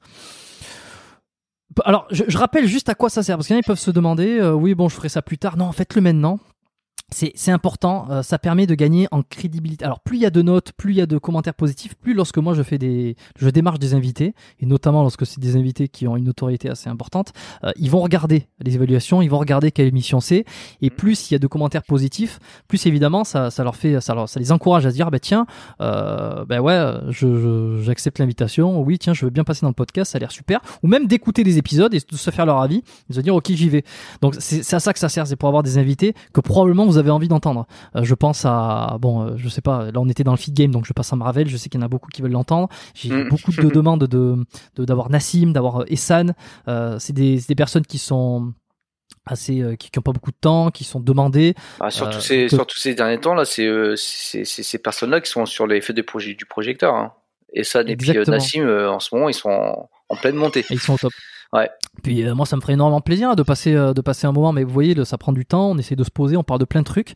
Euh, et donc le fait de noter et de partager, peut-être de les mentionner aussi dans des stories ou dans des commentaires ou sur Instagram, ça peut les encourager à venir. Donc c'est ça, ça me fait plaisir d'avoir des, des, évaluations. Je regarde un petit peu régulièrement. Quand, alors je peux pas y répondre. Je, je vous remercie mentalement quand je vois qu'il y a des gens qui ont laissé des commentaires.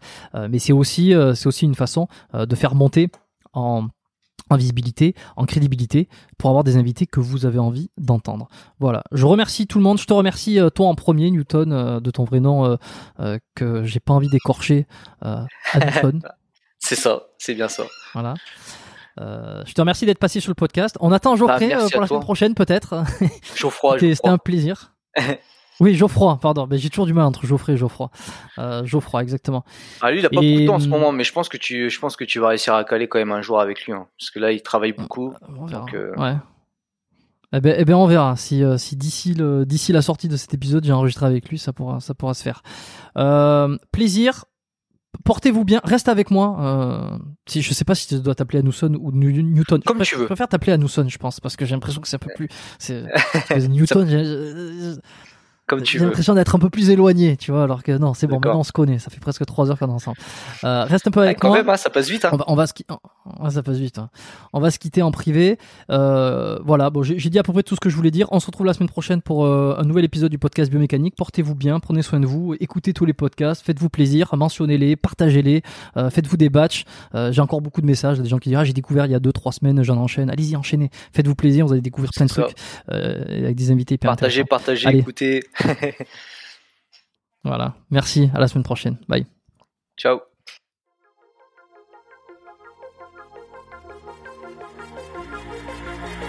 Merci d'avoir écouté cet épisode du podcast Biomécanique jusqu'au bout. Vous pouvez l'envoyer à deux de vos amis ou le partager sur vos réseaux sociaux. Merci également de lui mettre une note de 5 étoiles avec un petit commentaire sympa. C'est ce qui me permet de mieux ressortir dans les classements. Laissez-moi votre email sur biomécaniquepodcast.com/lettres et je vous enverrai l'épisode de la semaine, ainsi que la lettre biomécanique une fois par mois, où je vous partage mes meilleurs conseils et recommandations. Vous avez écouté le podcast Biomécanique, je suis Jérôme Cazerolle et je vous dis à très bientôt.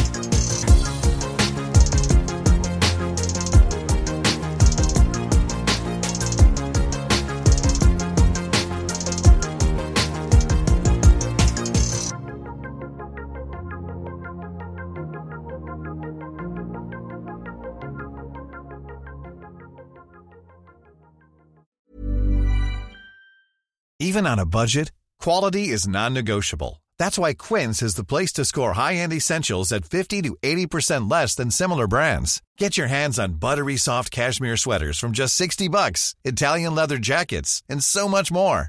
And the best part about Quince, they exclusively partner with factories committed to safe, ethical, and responsible manufacturing. Elevate your style without the elevated price tag with Quince. Go to quince.com slash upgrade for free shipping and 365-day returns.